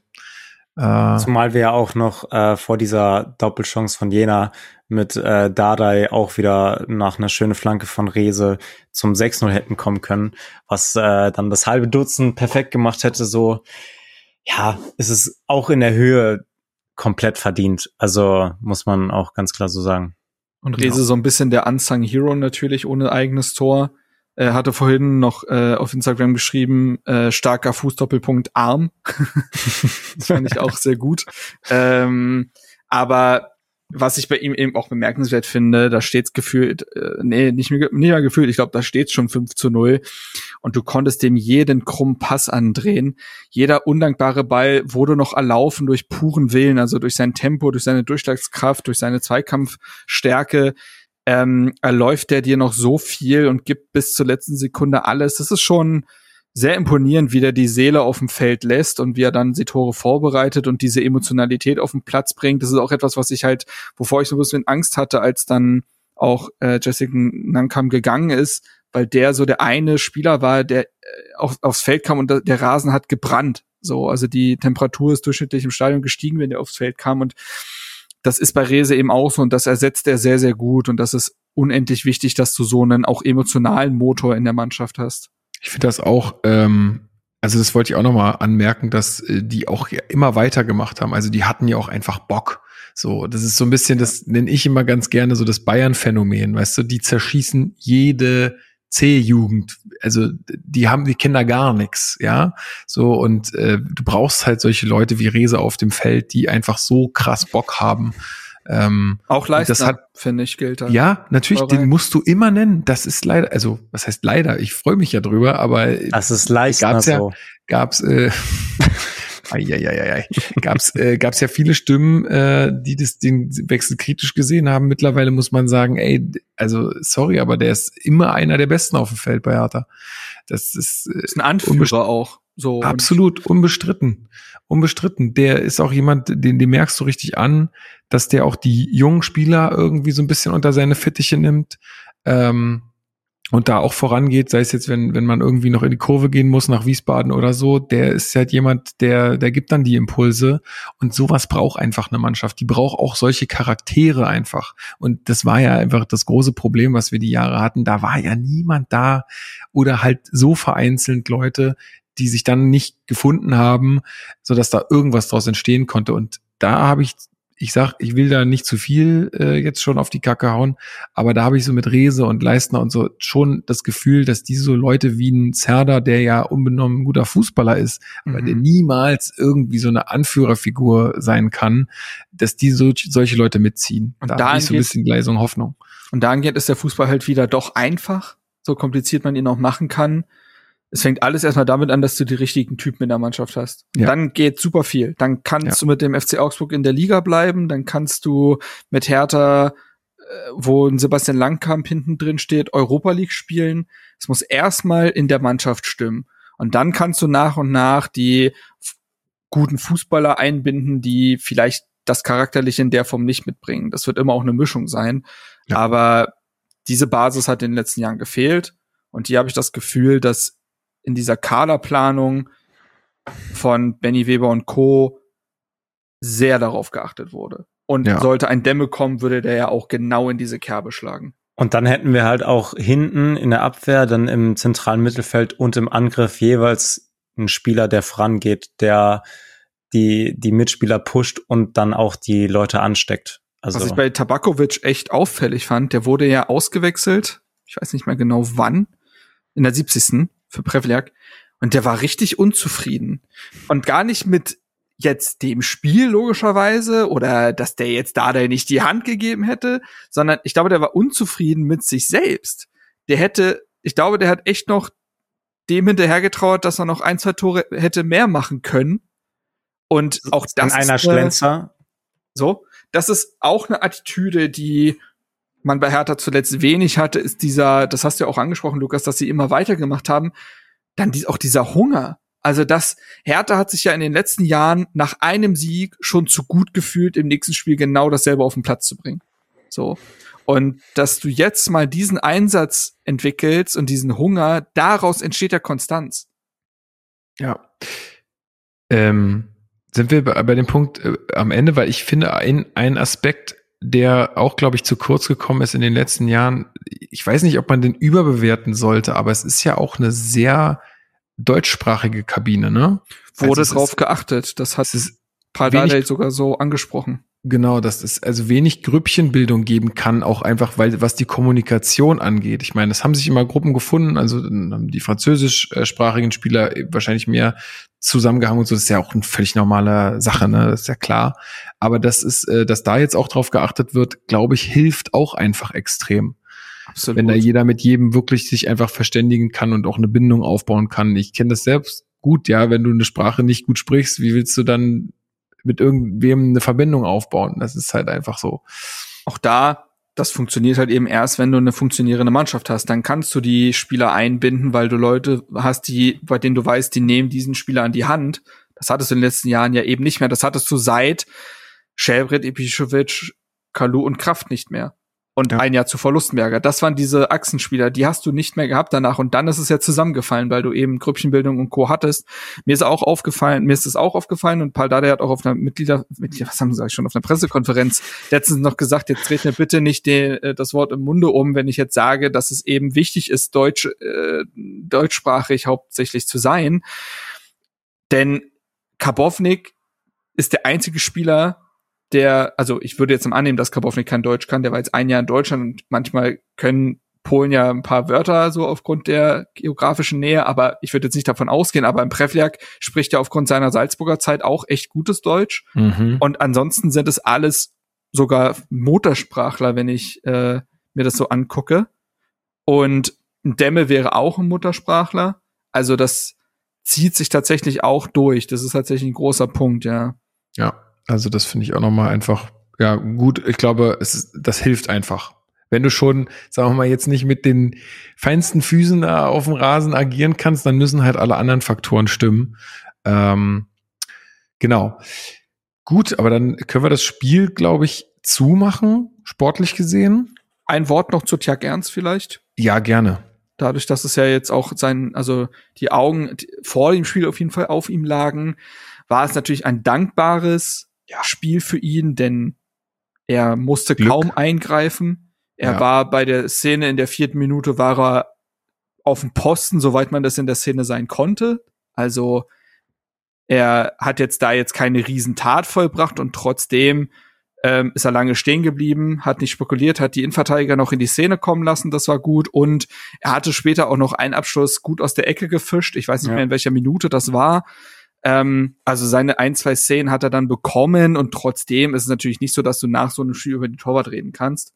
Aber das hilft ihm ja auch vielleicht, weil er hat jetzt 90 Minuten gespielt und ob er jetzt unendlich geprüft wurde, ist ja das eine, aber er hat sich, es waren no weitere 90 Minuten auf Profiniveau, in denen er sich akklimatisieren konnte und ich glaube, Absolut. das war wichtig für ihn. Wird ihm auch einfach äh, helfen, wenn es dann jetzt gegen den HSV geht, kommen wir gleich dazu, weil da wird er ein bisschen mehr zu tun kriegen, vermutlich. Ähm, aber lasst uns einmal noch ganz kurz, auch weil es durch Social Media ging, Gerne. Äh, über die Szenen sprechen, die dann nach dem Spiel stattgefunden haben. Ähm, also manche Medien waren sich ja sehr schnell einig wieder. ja, also ich, ich, ich sage mal ein paar Worte dazu. Also wir standen da im Block, das war, das Spiel war vorbei, die Mannschaft kam in die Kurve, wir haben nochmal zusammen gefeiert, die Mannschaft ging und du hast schon gemerkt, links im Block, ich glaube, das ist der A-Block, so habe ich es zumindest rausgehört, ähm, da waren halt ein paar Personen, die immer wieder irgendwie rüber provoziert haben. Und auch ja. schon während des Spiels. Man hat die also tatsächlich auch schon äh, während der 90 Minuten immer mal wieder irgendwie Pöbeleien, Mimik, Gestik in, in äh, Richtung Gästefans von genau. uns dann äh, gesehen.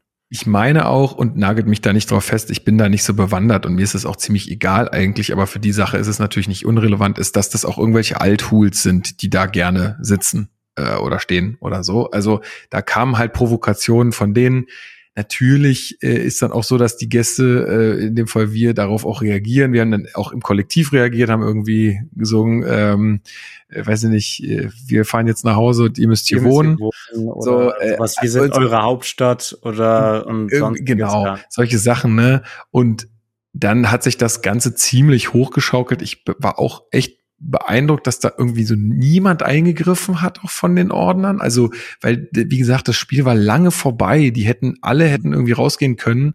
Ähm, auch gerade die hätten einfach rausgehen können und das alles wäre okay gewesen, aber die hatten halt einfach Bock auf diesen Ja, das Stress. waren, das waren so 30, 40 Leute, die noch in dem Block standen. Ansonsten war es alles leer und der Gästeblock war halt noch komplett da. Also wir waren mhm. alle noch da und dann irgendwann war es ja so, dass einer von denen äh, in den Innenraum, also zwischen den beiden Blocks, zwischen den Zäunen, auf einmal vor dem Gästeblock aufgetaucht ist, der dann von der Security zurückgehalten wurde von den Jena-Fans. Okay. Ja, genau. Und dann irgendwie ging dann unten das Tor auf. Ich weiß nicht warum, ob es jemand aufgebrochen hat oder ob es irgendwie dann durch, durch die Kraft irgendwie aufgestimmt wurde. Was weiß ich, auf jeden, auf jeden Fall stürmten dann eine äh, ne, ne Menge von, von den Hertha-Fans da raus und dann gab es da halt ein paar Szenen, äh, die unschön waren, äh, wo man dann irgendwelche Feuerwerkskörper geflogen sind und so. Aber ich, also ich ganz ehrlich sag, ey Leute, kocht das alles mal ein bisschen runter. Es ist nicht schön, was da passiert ist, aber es ist jetzt auch keine Katastrophe. Da haben sich jetzt halt wieder Leute gefunden, die da Bock drauf hatten.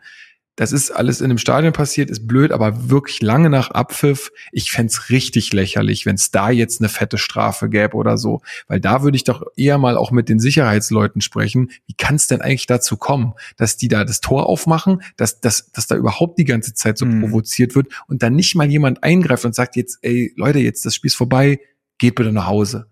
So. Die werden die Leute wahrscheinlich auch kennen ähm, und dass du dich dafür als schlecht bezahlte Security-Kraft auch nicht, dass du da nicht deinen Kopf hinhältst, ist geschenkt, aber dann, da muss irgendjemand eingreifen. Also sonst brauchst du die Leute da auch nicht.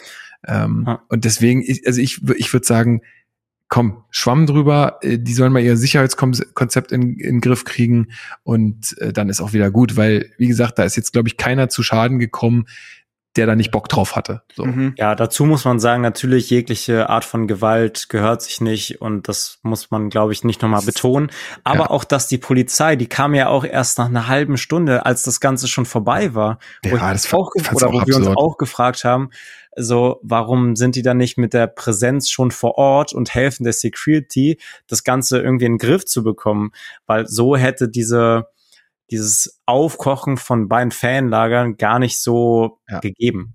Also als gute äh, als gute Sicherheitsfirma vor Ort hättest du schon während des Spiels ahnen können, dass das da irgendwie ja. noch problematisch wird und hättest vielleicht gleich vorher, und das sieht man ja auch häufig in, in den Stadien, dass du, ähm, dass dir dann gleich mehrere Ordner da noch hinkamen, kamen auch, aber dass du dann auch gleich sagst, komm Leute, jetzt ist das Spiel vorbei, bitte geht nach Hause, dass du da gleich schon präventiv Maßnahmen ergreifst, dass da gar nicht sowas stattfindet. Ja.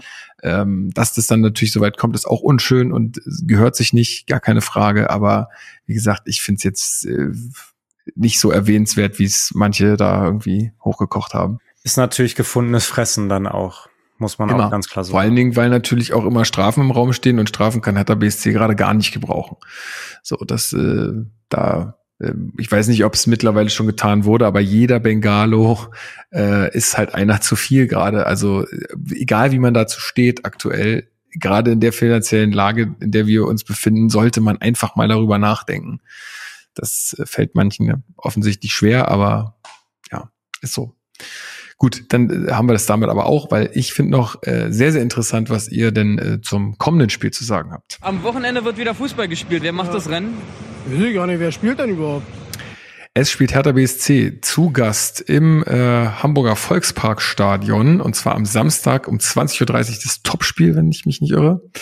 Ähm, genau, und äh, ich würde sagen, da wird es sehr stark auf unsere Abwehrleistung ankommen. Deswegen hatte ich da jetzt vorhin schon ein bisschen geschmunzelt, als ihr gesagt habt, scheiße, die Innenverteidigung könnte wegbrechen, weil, also ich habe so ein paar HSV-Spiele verfolgt und jetzt ja auch im Pokal. Also die fackeln da ja vorne was ab, das ist schon aller Ehren wert, aber stehen auch hinten offen wie ein Scheunentor. Also was machst du? Du stehst hinten erstmal gut. Und dann, glaube ich, kannst du da äh, was entwickeln. Ähm, wie seht ihr das, Marc? Ja, jetzt konnte man noch sagen, das ist ja, das ist doch kein Jena. so. Ja. Das reicht, kommt nicht mal der Buzzer.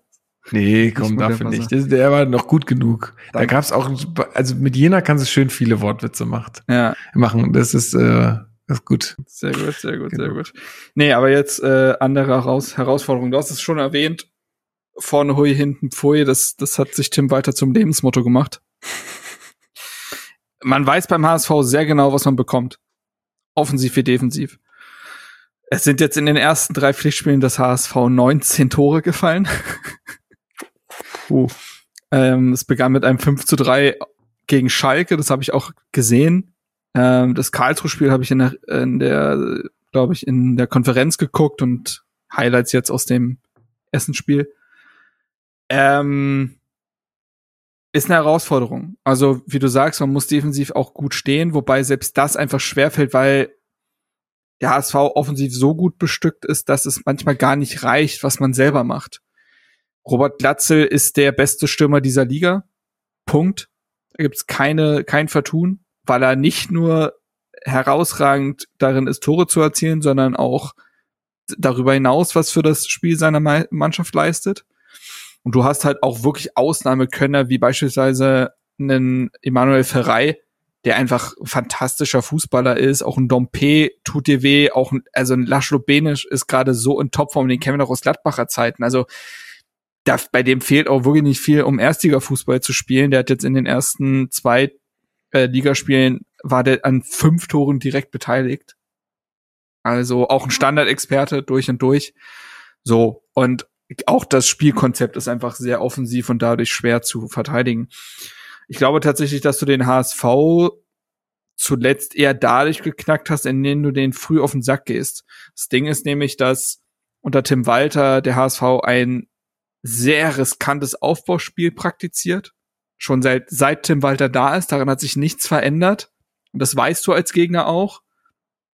Und den HSV brichst du am ehesten dadurch, indem du ihn früh störst. Die beziehen die Innenverteidigung und den Torhüter extrem in die Spieleröffnung ein.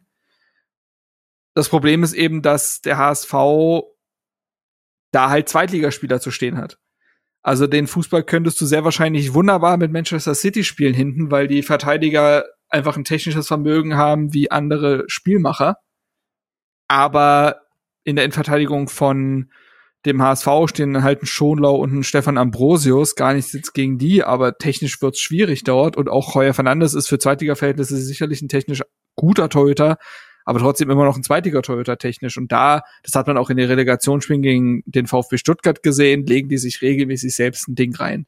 So, aber das musst du auch erstmal provozieren und dafür wirst du dich in Hamburg nicht verstecken dürfen. Also wenn du jetzt anfängst zu mauern, dann werden die dich brechen, bin ich mir sicher. Mhm. Weil die Tiefenläufer haben, die wehtun, weil die einen Mittelstürmer haben, der immer trifft, weil die Distanzschüsse wagen können mit, ähm, mit Benisch und Co. Du wirst die auch bearbeiten müssen. Und dann kann tatsächlich etwas passieren. Das hat jetzt, selbst Essen hat das gezeigt. Marco, kommt dieses Spiel irgendwie zur richtigen Zeit? Oder ist das für dich äh, gerade jetzt auch, weil die Kaderplanung oder die, der Kader ja noch so unfertig ist, ähm, eine blöde Gemengelage? Habe ich mich auch gefragt. Ich finde es tatsächlich eine gute Chance, ein Ausrufezeichen zu setzen. Nach der Leistung jetzt in Jena, hoffentlich dann auch mit unserer Stamminverteidigung oder äh, mit Dardai und Leisner. Ähm, und dann sehe ich das auch nicht so, so eng, wenn wir da gut auftreten und verlieren sollten.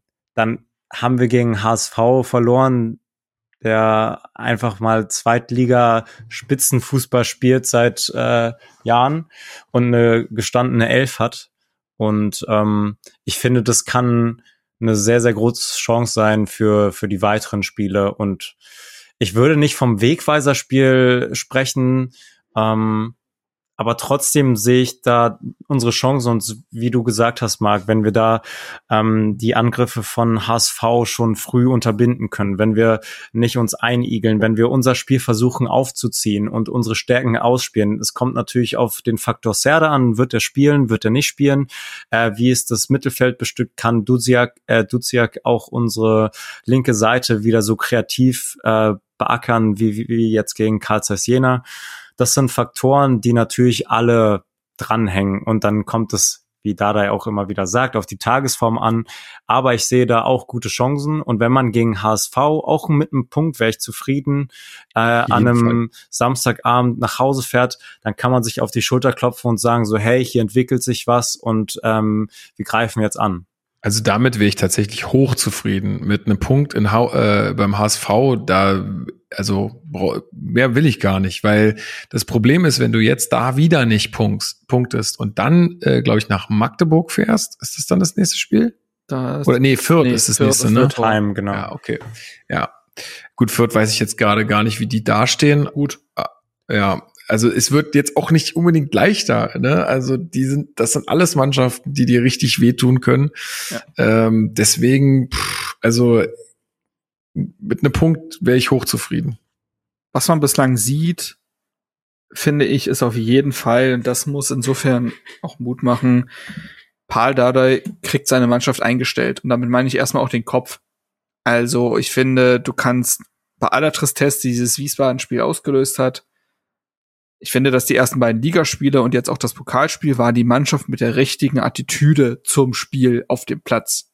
So, was sich hinten raus entwickelt und was vielleicht fehlt und so weiter. Das ist auf, steht auf der anderen Seite. Aber wie sie ins Spiel gehen, wie oft haben wir in der letzten Saison und in den letzten Jahren gesagt, da haben sie es verpennt, da waren sie nicht richtig da, da waren sie zu leichtfertig.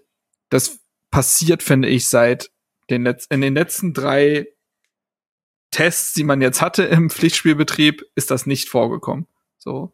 Und das kann einem Mut machen, dass die Mannschaft gegen das kann man jetzt gerne rausklippen und wenn Hertha 0 zu 6 gegen den HSV verloren hat, gerne wieder rausholen, vollkommen Gut. klar. Aber Stand jetzt, finde ich, ist das eine Mannschaft, die mit der richtigen Attitüde zum Spiel in die Partie geht und dementsprechend es auf jeden Fall immer eng gestalten wird. Genau, das würde ich auch sagen. Wir haben, wir haben da klare Chancen. Also wir müssen uns da nicht verstecken, auch wenn Transferperiode noch nicht abgeschlossen ist und wir noch keine gefestigte Mannschaft haben, aber man sieht, dass sich immer mehr und mehr Puzzleteile zusammenschließen, Rädchen ineinander greifen und wir ein Spiel sehen und vielleicht dann auch in den nächsten zwei, drei Spielen sagen, okay, das ist Herthas Spiel und das mhm. können wir erwarten und können äh, bei jedem Spiel davon ausgehen, dass wir ein Konzept haben und genau dieses Gefühl auslösen, wie als ähm, Sandro Schwarz Trainer war und wir auch nach einem 0 zu 1 wussten, okay, die Mannschaft hat einen Plan, die sind, die sind im Kopf auch so weit, dass wir mit einem Rückschlag umgehen können und trotzdem kann man erwarten, äh, dass wir da weiter Fußball spielen und nicht uns aufgeben. Ich glaube, das Gästekartenkontingent ist auch erschöpft. 4000 oder so? Genau, wenn ich das richtig im Kopf habe. Also es werden auch sehr, sehr viele Hertha-Fans mit ähm, dabei sein. Ist natürlich auch eine dankbare Anreise. Ähm, wie gesagt, für mich geht's nicht nach Hamburg, einfach aufgrund der ähm, ja, des Spiels am nächsten Tag, wo ich Stimme haben muss und äh, brauche ich ja nicht hinfahren, wenn ich ah. Hertha nicht anfeuere. Also ist Übrigens ja kann man sagen, dass beim HSV auch echt einige Spieler fehlen. Ich habe gerade nochmal nachgeguckt. Also mhm. jetzt im Pokal standen Schonlau und Ferrei aufgrund körperlicher Probleme gar nicht zur Verfügung. Äh, Meffert fehlt, Ludovic Reis, äh, Reis trainiert noch individuell. Also das sind auch eigentliche Achsenspieler. Ähm, nagelt mich nicht drauf fest. Eventuell stehen die am Wochenende auch auf dem Platz. Das weiß ich nicht, ob es jetzt in der Woche reicht, aber zumindest haben sie jetzt im Pokalspiel allesamt gefehlt. Das ist jetzt auch nicht so schlecht für Hertha. Ja. Ich Gut. bin leider auf einer Hochzeit. Ich weiß, ich hoffe, dass ich es irgendwie halbwegs verfolgen kann. Ähm, Kommt auf den Ort der Hochzeit an, ja. Aber Aschaffenburg. Ja, nee, aber ich meine, mein so, so. Heutzu, so, ja, ja, ja. heutzutage heiratet man ja immer auf alten Schlössern ja, oder genau, sowas irgendeine halt, verlassene halt, ja. Hütte im Wald ja, oder so und dann muss es ja keinen Empfang. Ja, das ist, glaube ich, auch ein Problem. Also, vielleicht ist auch guter Empfang, wer weiß. Ja, wer weiß. Ganz Aschaffenburg ist, glaube ich, kein Empfang, das ist das Problem. Ja. Ich kann, ich kann mich auch irren. Ich habe aber, also es ist äh, von von meiner Freundin die Familie. Ich dachte, meine Freundin heiratet. Naja, meine Freundin heiratet, ja. Äh, deswegen irgendwie auch kann dabei, auch sein, kann auch sein, dass es nicht Aschaffenburg ist, aber ich hatte gerade Aschaffenburg. ich sag, ich sag euch trotzdem noch ein paar Facts zu Aschaffenburg. Oh nein, das an. Seine kreisfreie Mittelstadt im bayerischen Regierungsbezirk Unterfranken. Teil der Metropolregion Frankfurt Rhein-Main. Am, am, Wochenende, weißt du das? Nein, größte, ich hab, ich weiß es nicht. Größte Stadt der Region Bayerischer Untermain und nach Würzburg die zweitgrößte Stadt im Regierungsbezirk Unterfranken. Gerade das Wetter sind 24 Grad, der Wind kommt aus Süden mit 5 Stundenkilometern, das ist 80 Prozent Luftfeuchtigkeit. Das ist relativ viel. Das ist viel. 70.500 EinwohnerInnen, 1160 Einwohner in je Quadratkilometer. Wichtig, ja. Ja, und noch ein Fakt, den ich auch sehr wichtig finde, ist die Adresse der Stadtverwaltung Dahlbergstraße 15 in 63739 Ja, ich bin gerade auf der Seite, was muss man in Aschaffenburg gemacht haben? also falls das Leute auch interessiert, dann ähm, kann man das auch mal. Oh, nett! Also, falls du da wirklich sein solltest, ist es nett. Ja, halt ich, ich versuche ne? es gerade herauszufinden. Ja, Bayern ist äh, generell ja eigentlich ein schönes Bundesland landschaftlich Guck gesehen. mal, da gibt's das Schloss äh, Mespelbrunn, ne? Ja, kann sein, dass es die Location ist. das wäre also das wäre sehr stabil, muss man sagen. Wir langweilen die Leute hier sowas von. Gut. Also Leute, ähm, auf nach Aschaffenburg und ähm, ich sag, ich würde sagen, wir machen hier zu. Ähm, ich bin gespannt, äh, was gegen den HSV geht. Äh, und dann, ähm, ja, hören wir uns am Montag hier auf jeden Fall wieder. Ich habe ne? noch einen Song. Ich habe noch einen Song. Ach ja, richtig. Du hast noch einen Song. Erzähl. Ja. Da haben wir, glaube ich, noch gar nicht drüber geredet, dass unser Neuzugang Anderson Lokoki ja, ja Mucke macht. Habe ich auch so. gehört, ja. Übrigens kann man ihn ein bisschen besser kennenlernen in einer, es gibt so einen Fußball-YouTube-Kanal, einfach Fußball heißt der, da begleiten die Profis so ein bisschen in ihrem Alltag. Und da kommt auch er vor und da macht er auch einen sehr äh, besonderen Eindruck, muss man sagen. Schickst du mir mal den Link. Ja, und der macht, ähm, der macht in seiner Freizeit Musik, was ich ehrlich gesagt ziemlich sympathisch finde, weil er sagt auch, also irgendwann hört er die Trainingszeit auf und dann kann man mit seiner Zeit erstmal machen, was man will und er will nicht an der Playstation hängen und deswegen lebt er sich noch kreativ aus und zeichnet oder macht Musik. Finde ich jetzt erstmal löblich. Und jetzt muss ich nur noch überlegen, welchen Song ich drauf packe. Wie, hat er einen Künstlernamen oder? Ja, Luco.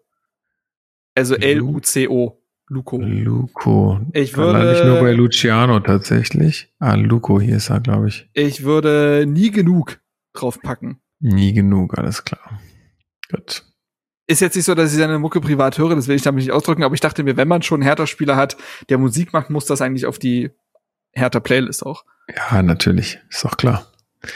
Übrigens Super. auch an der Stelle noch mal, das wird er bestimmt hören, Grüße an Frank Zander, der ja quasi jetzt offiziell sein. Woher kam das denn? Ja, wartet doch mal. Ja, ah, Musik, die die Connection ist ja wohl noch ja. einigermaßen ja. hinzubekommen. Der hat jetzt quasi offiziell sein Bühnen-Karrierenende verkündet. Also der stand jetzt vor wenigen Tagen offiziell das letzte Mal auf einer Bühne hm. und hat gesungen. Und ich glaube, das ist schon, also vielleicht. Eine Erwähnung wert hier bei Vielleicht uns, wird man ihn, also ich denke schon, dass Frank Zander um die 280 Jahre alt wird. Deswegen wird man ihn schon noch mal irgendwann im Hertha-Stadion bestimmt noch mal sehen. Aber das sollte man hier noch mal erwähnt haben, finde ich. Definitiv, ja. definitiv. Alles Gute für die Zeit jetzt nach der Bühne. Ähm, auch da, glaube ich, nicht einfach für ihn loszulassen. Äh, Sage ich, wie es ist. Der Mann, der hat ja für die Bühne gelebt. Insofern ähm, Hast da du auch noch schöne diese Grüße wunderschöne Grüße, Grüße an uns. Hast du die noch ähm, irgendwo liegen, Lukas? Oh, warte mal, ich guck mal ganz kurz, Boah, ob ich war, die Das war nämlich finde. einigermaßen fantastisch, muss ich sagen. Fällt schwer ah. zu folgen, aber ist auf jeden Fall äh, Frank Zander Originalmaterial. Scheiße.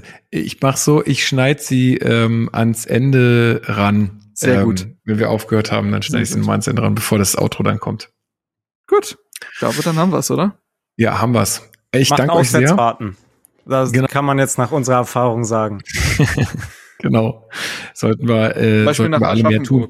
Aber äh, auch da, auch da hatten wir jetzt letztens ähm, von unseren mit den OFC-VertreterInnen sozusagen, die ähm, wurden zu so einem Call geladen ähm, von Hertha, weil es auch nochmal darum ging, äh, wie Auswärtskarten vergeben werden. Die Stadien sind ja jetzt deutlich kleiner in der zweiten Liga. Der die, die Nachfrage ist deutlich höher als früher. Das äh, mag äh, vor allen Dingen damit auch zu tun haben, dass man ähm, jetzt halt nach Corona wieder mehr auswärts fahren will. Das, ja, also da, da ist mir jetzt ein Spruch da, vielleicht auch dann auch härter zu unterstützen.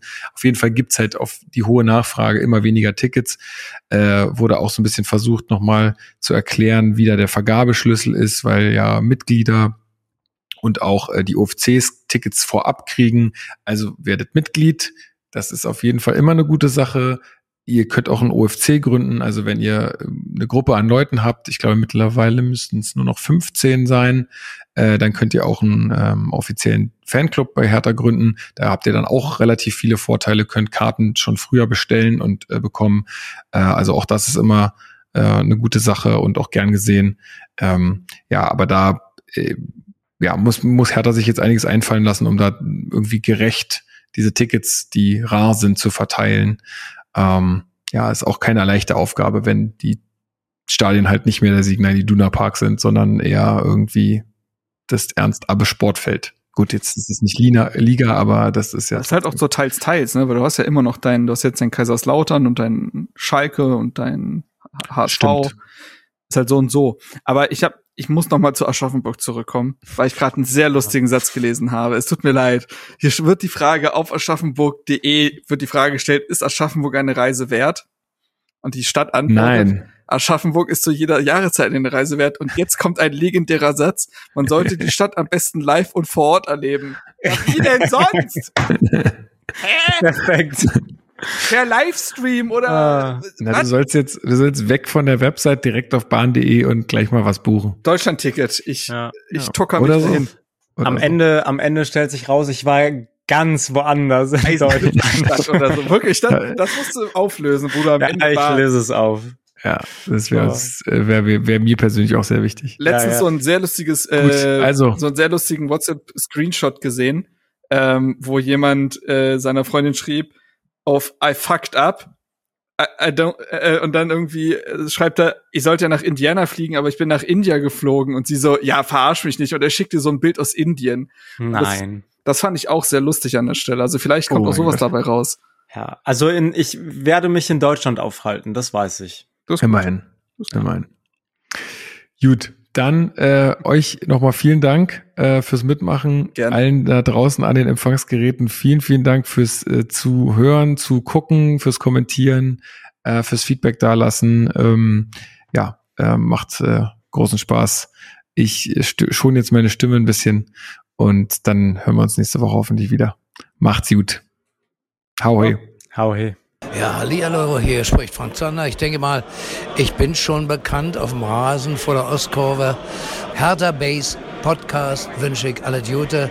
Macht so weiter wie wir und ihr werdet sehen, irgendwann seid ihr auch die Helden.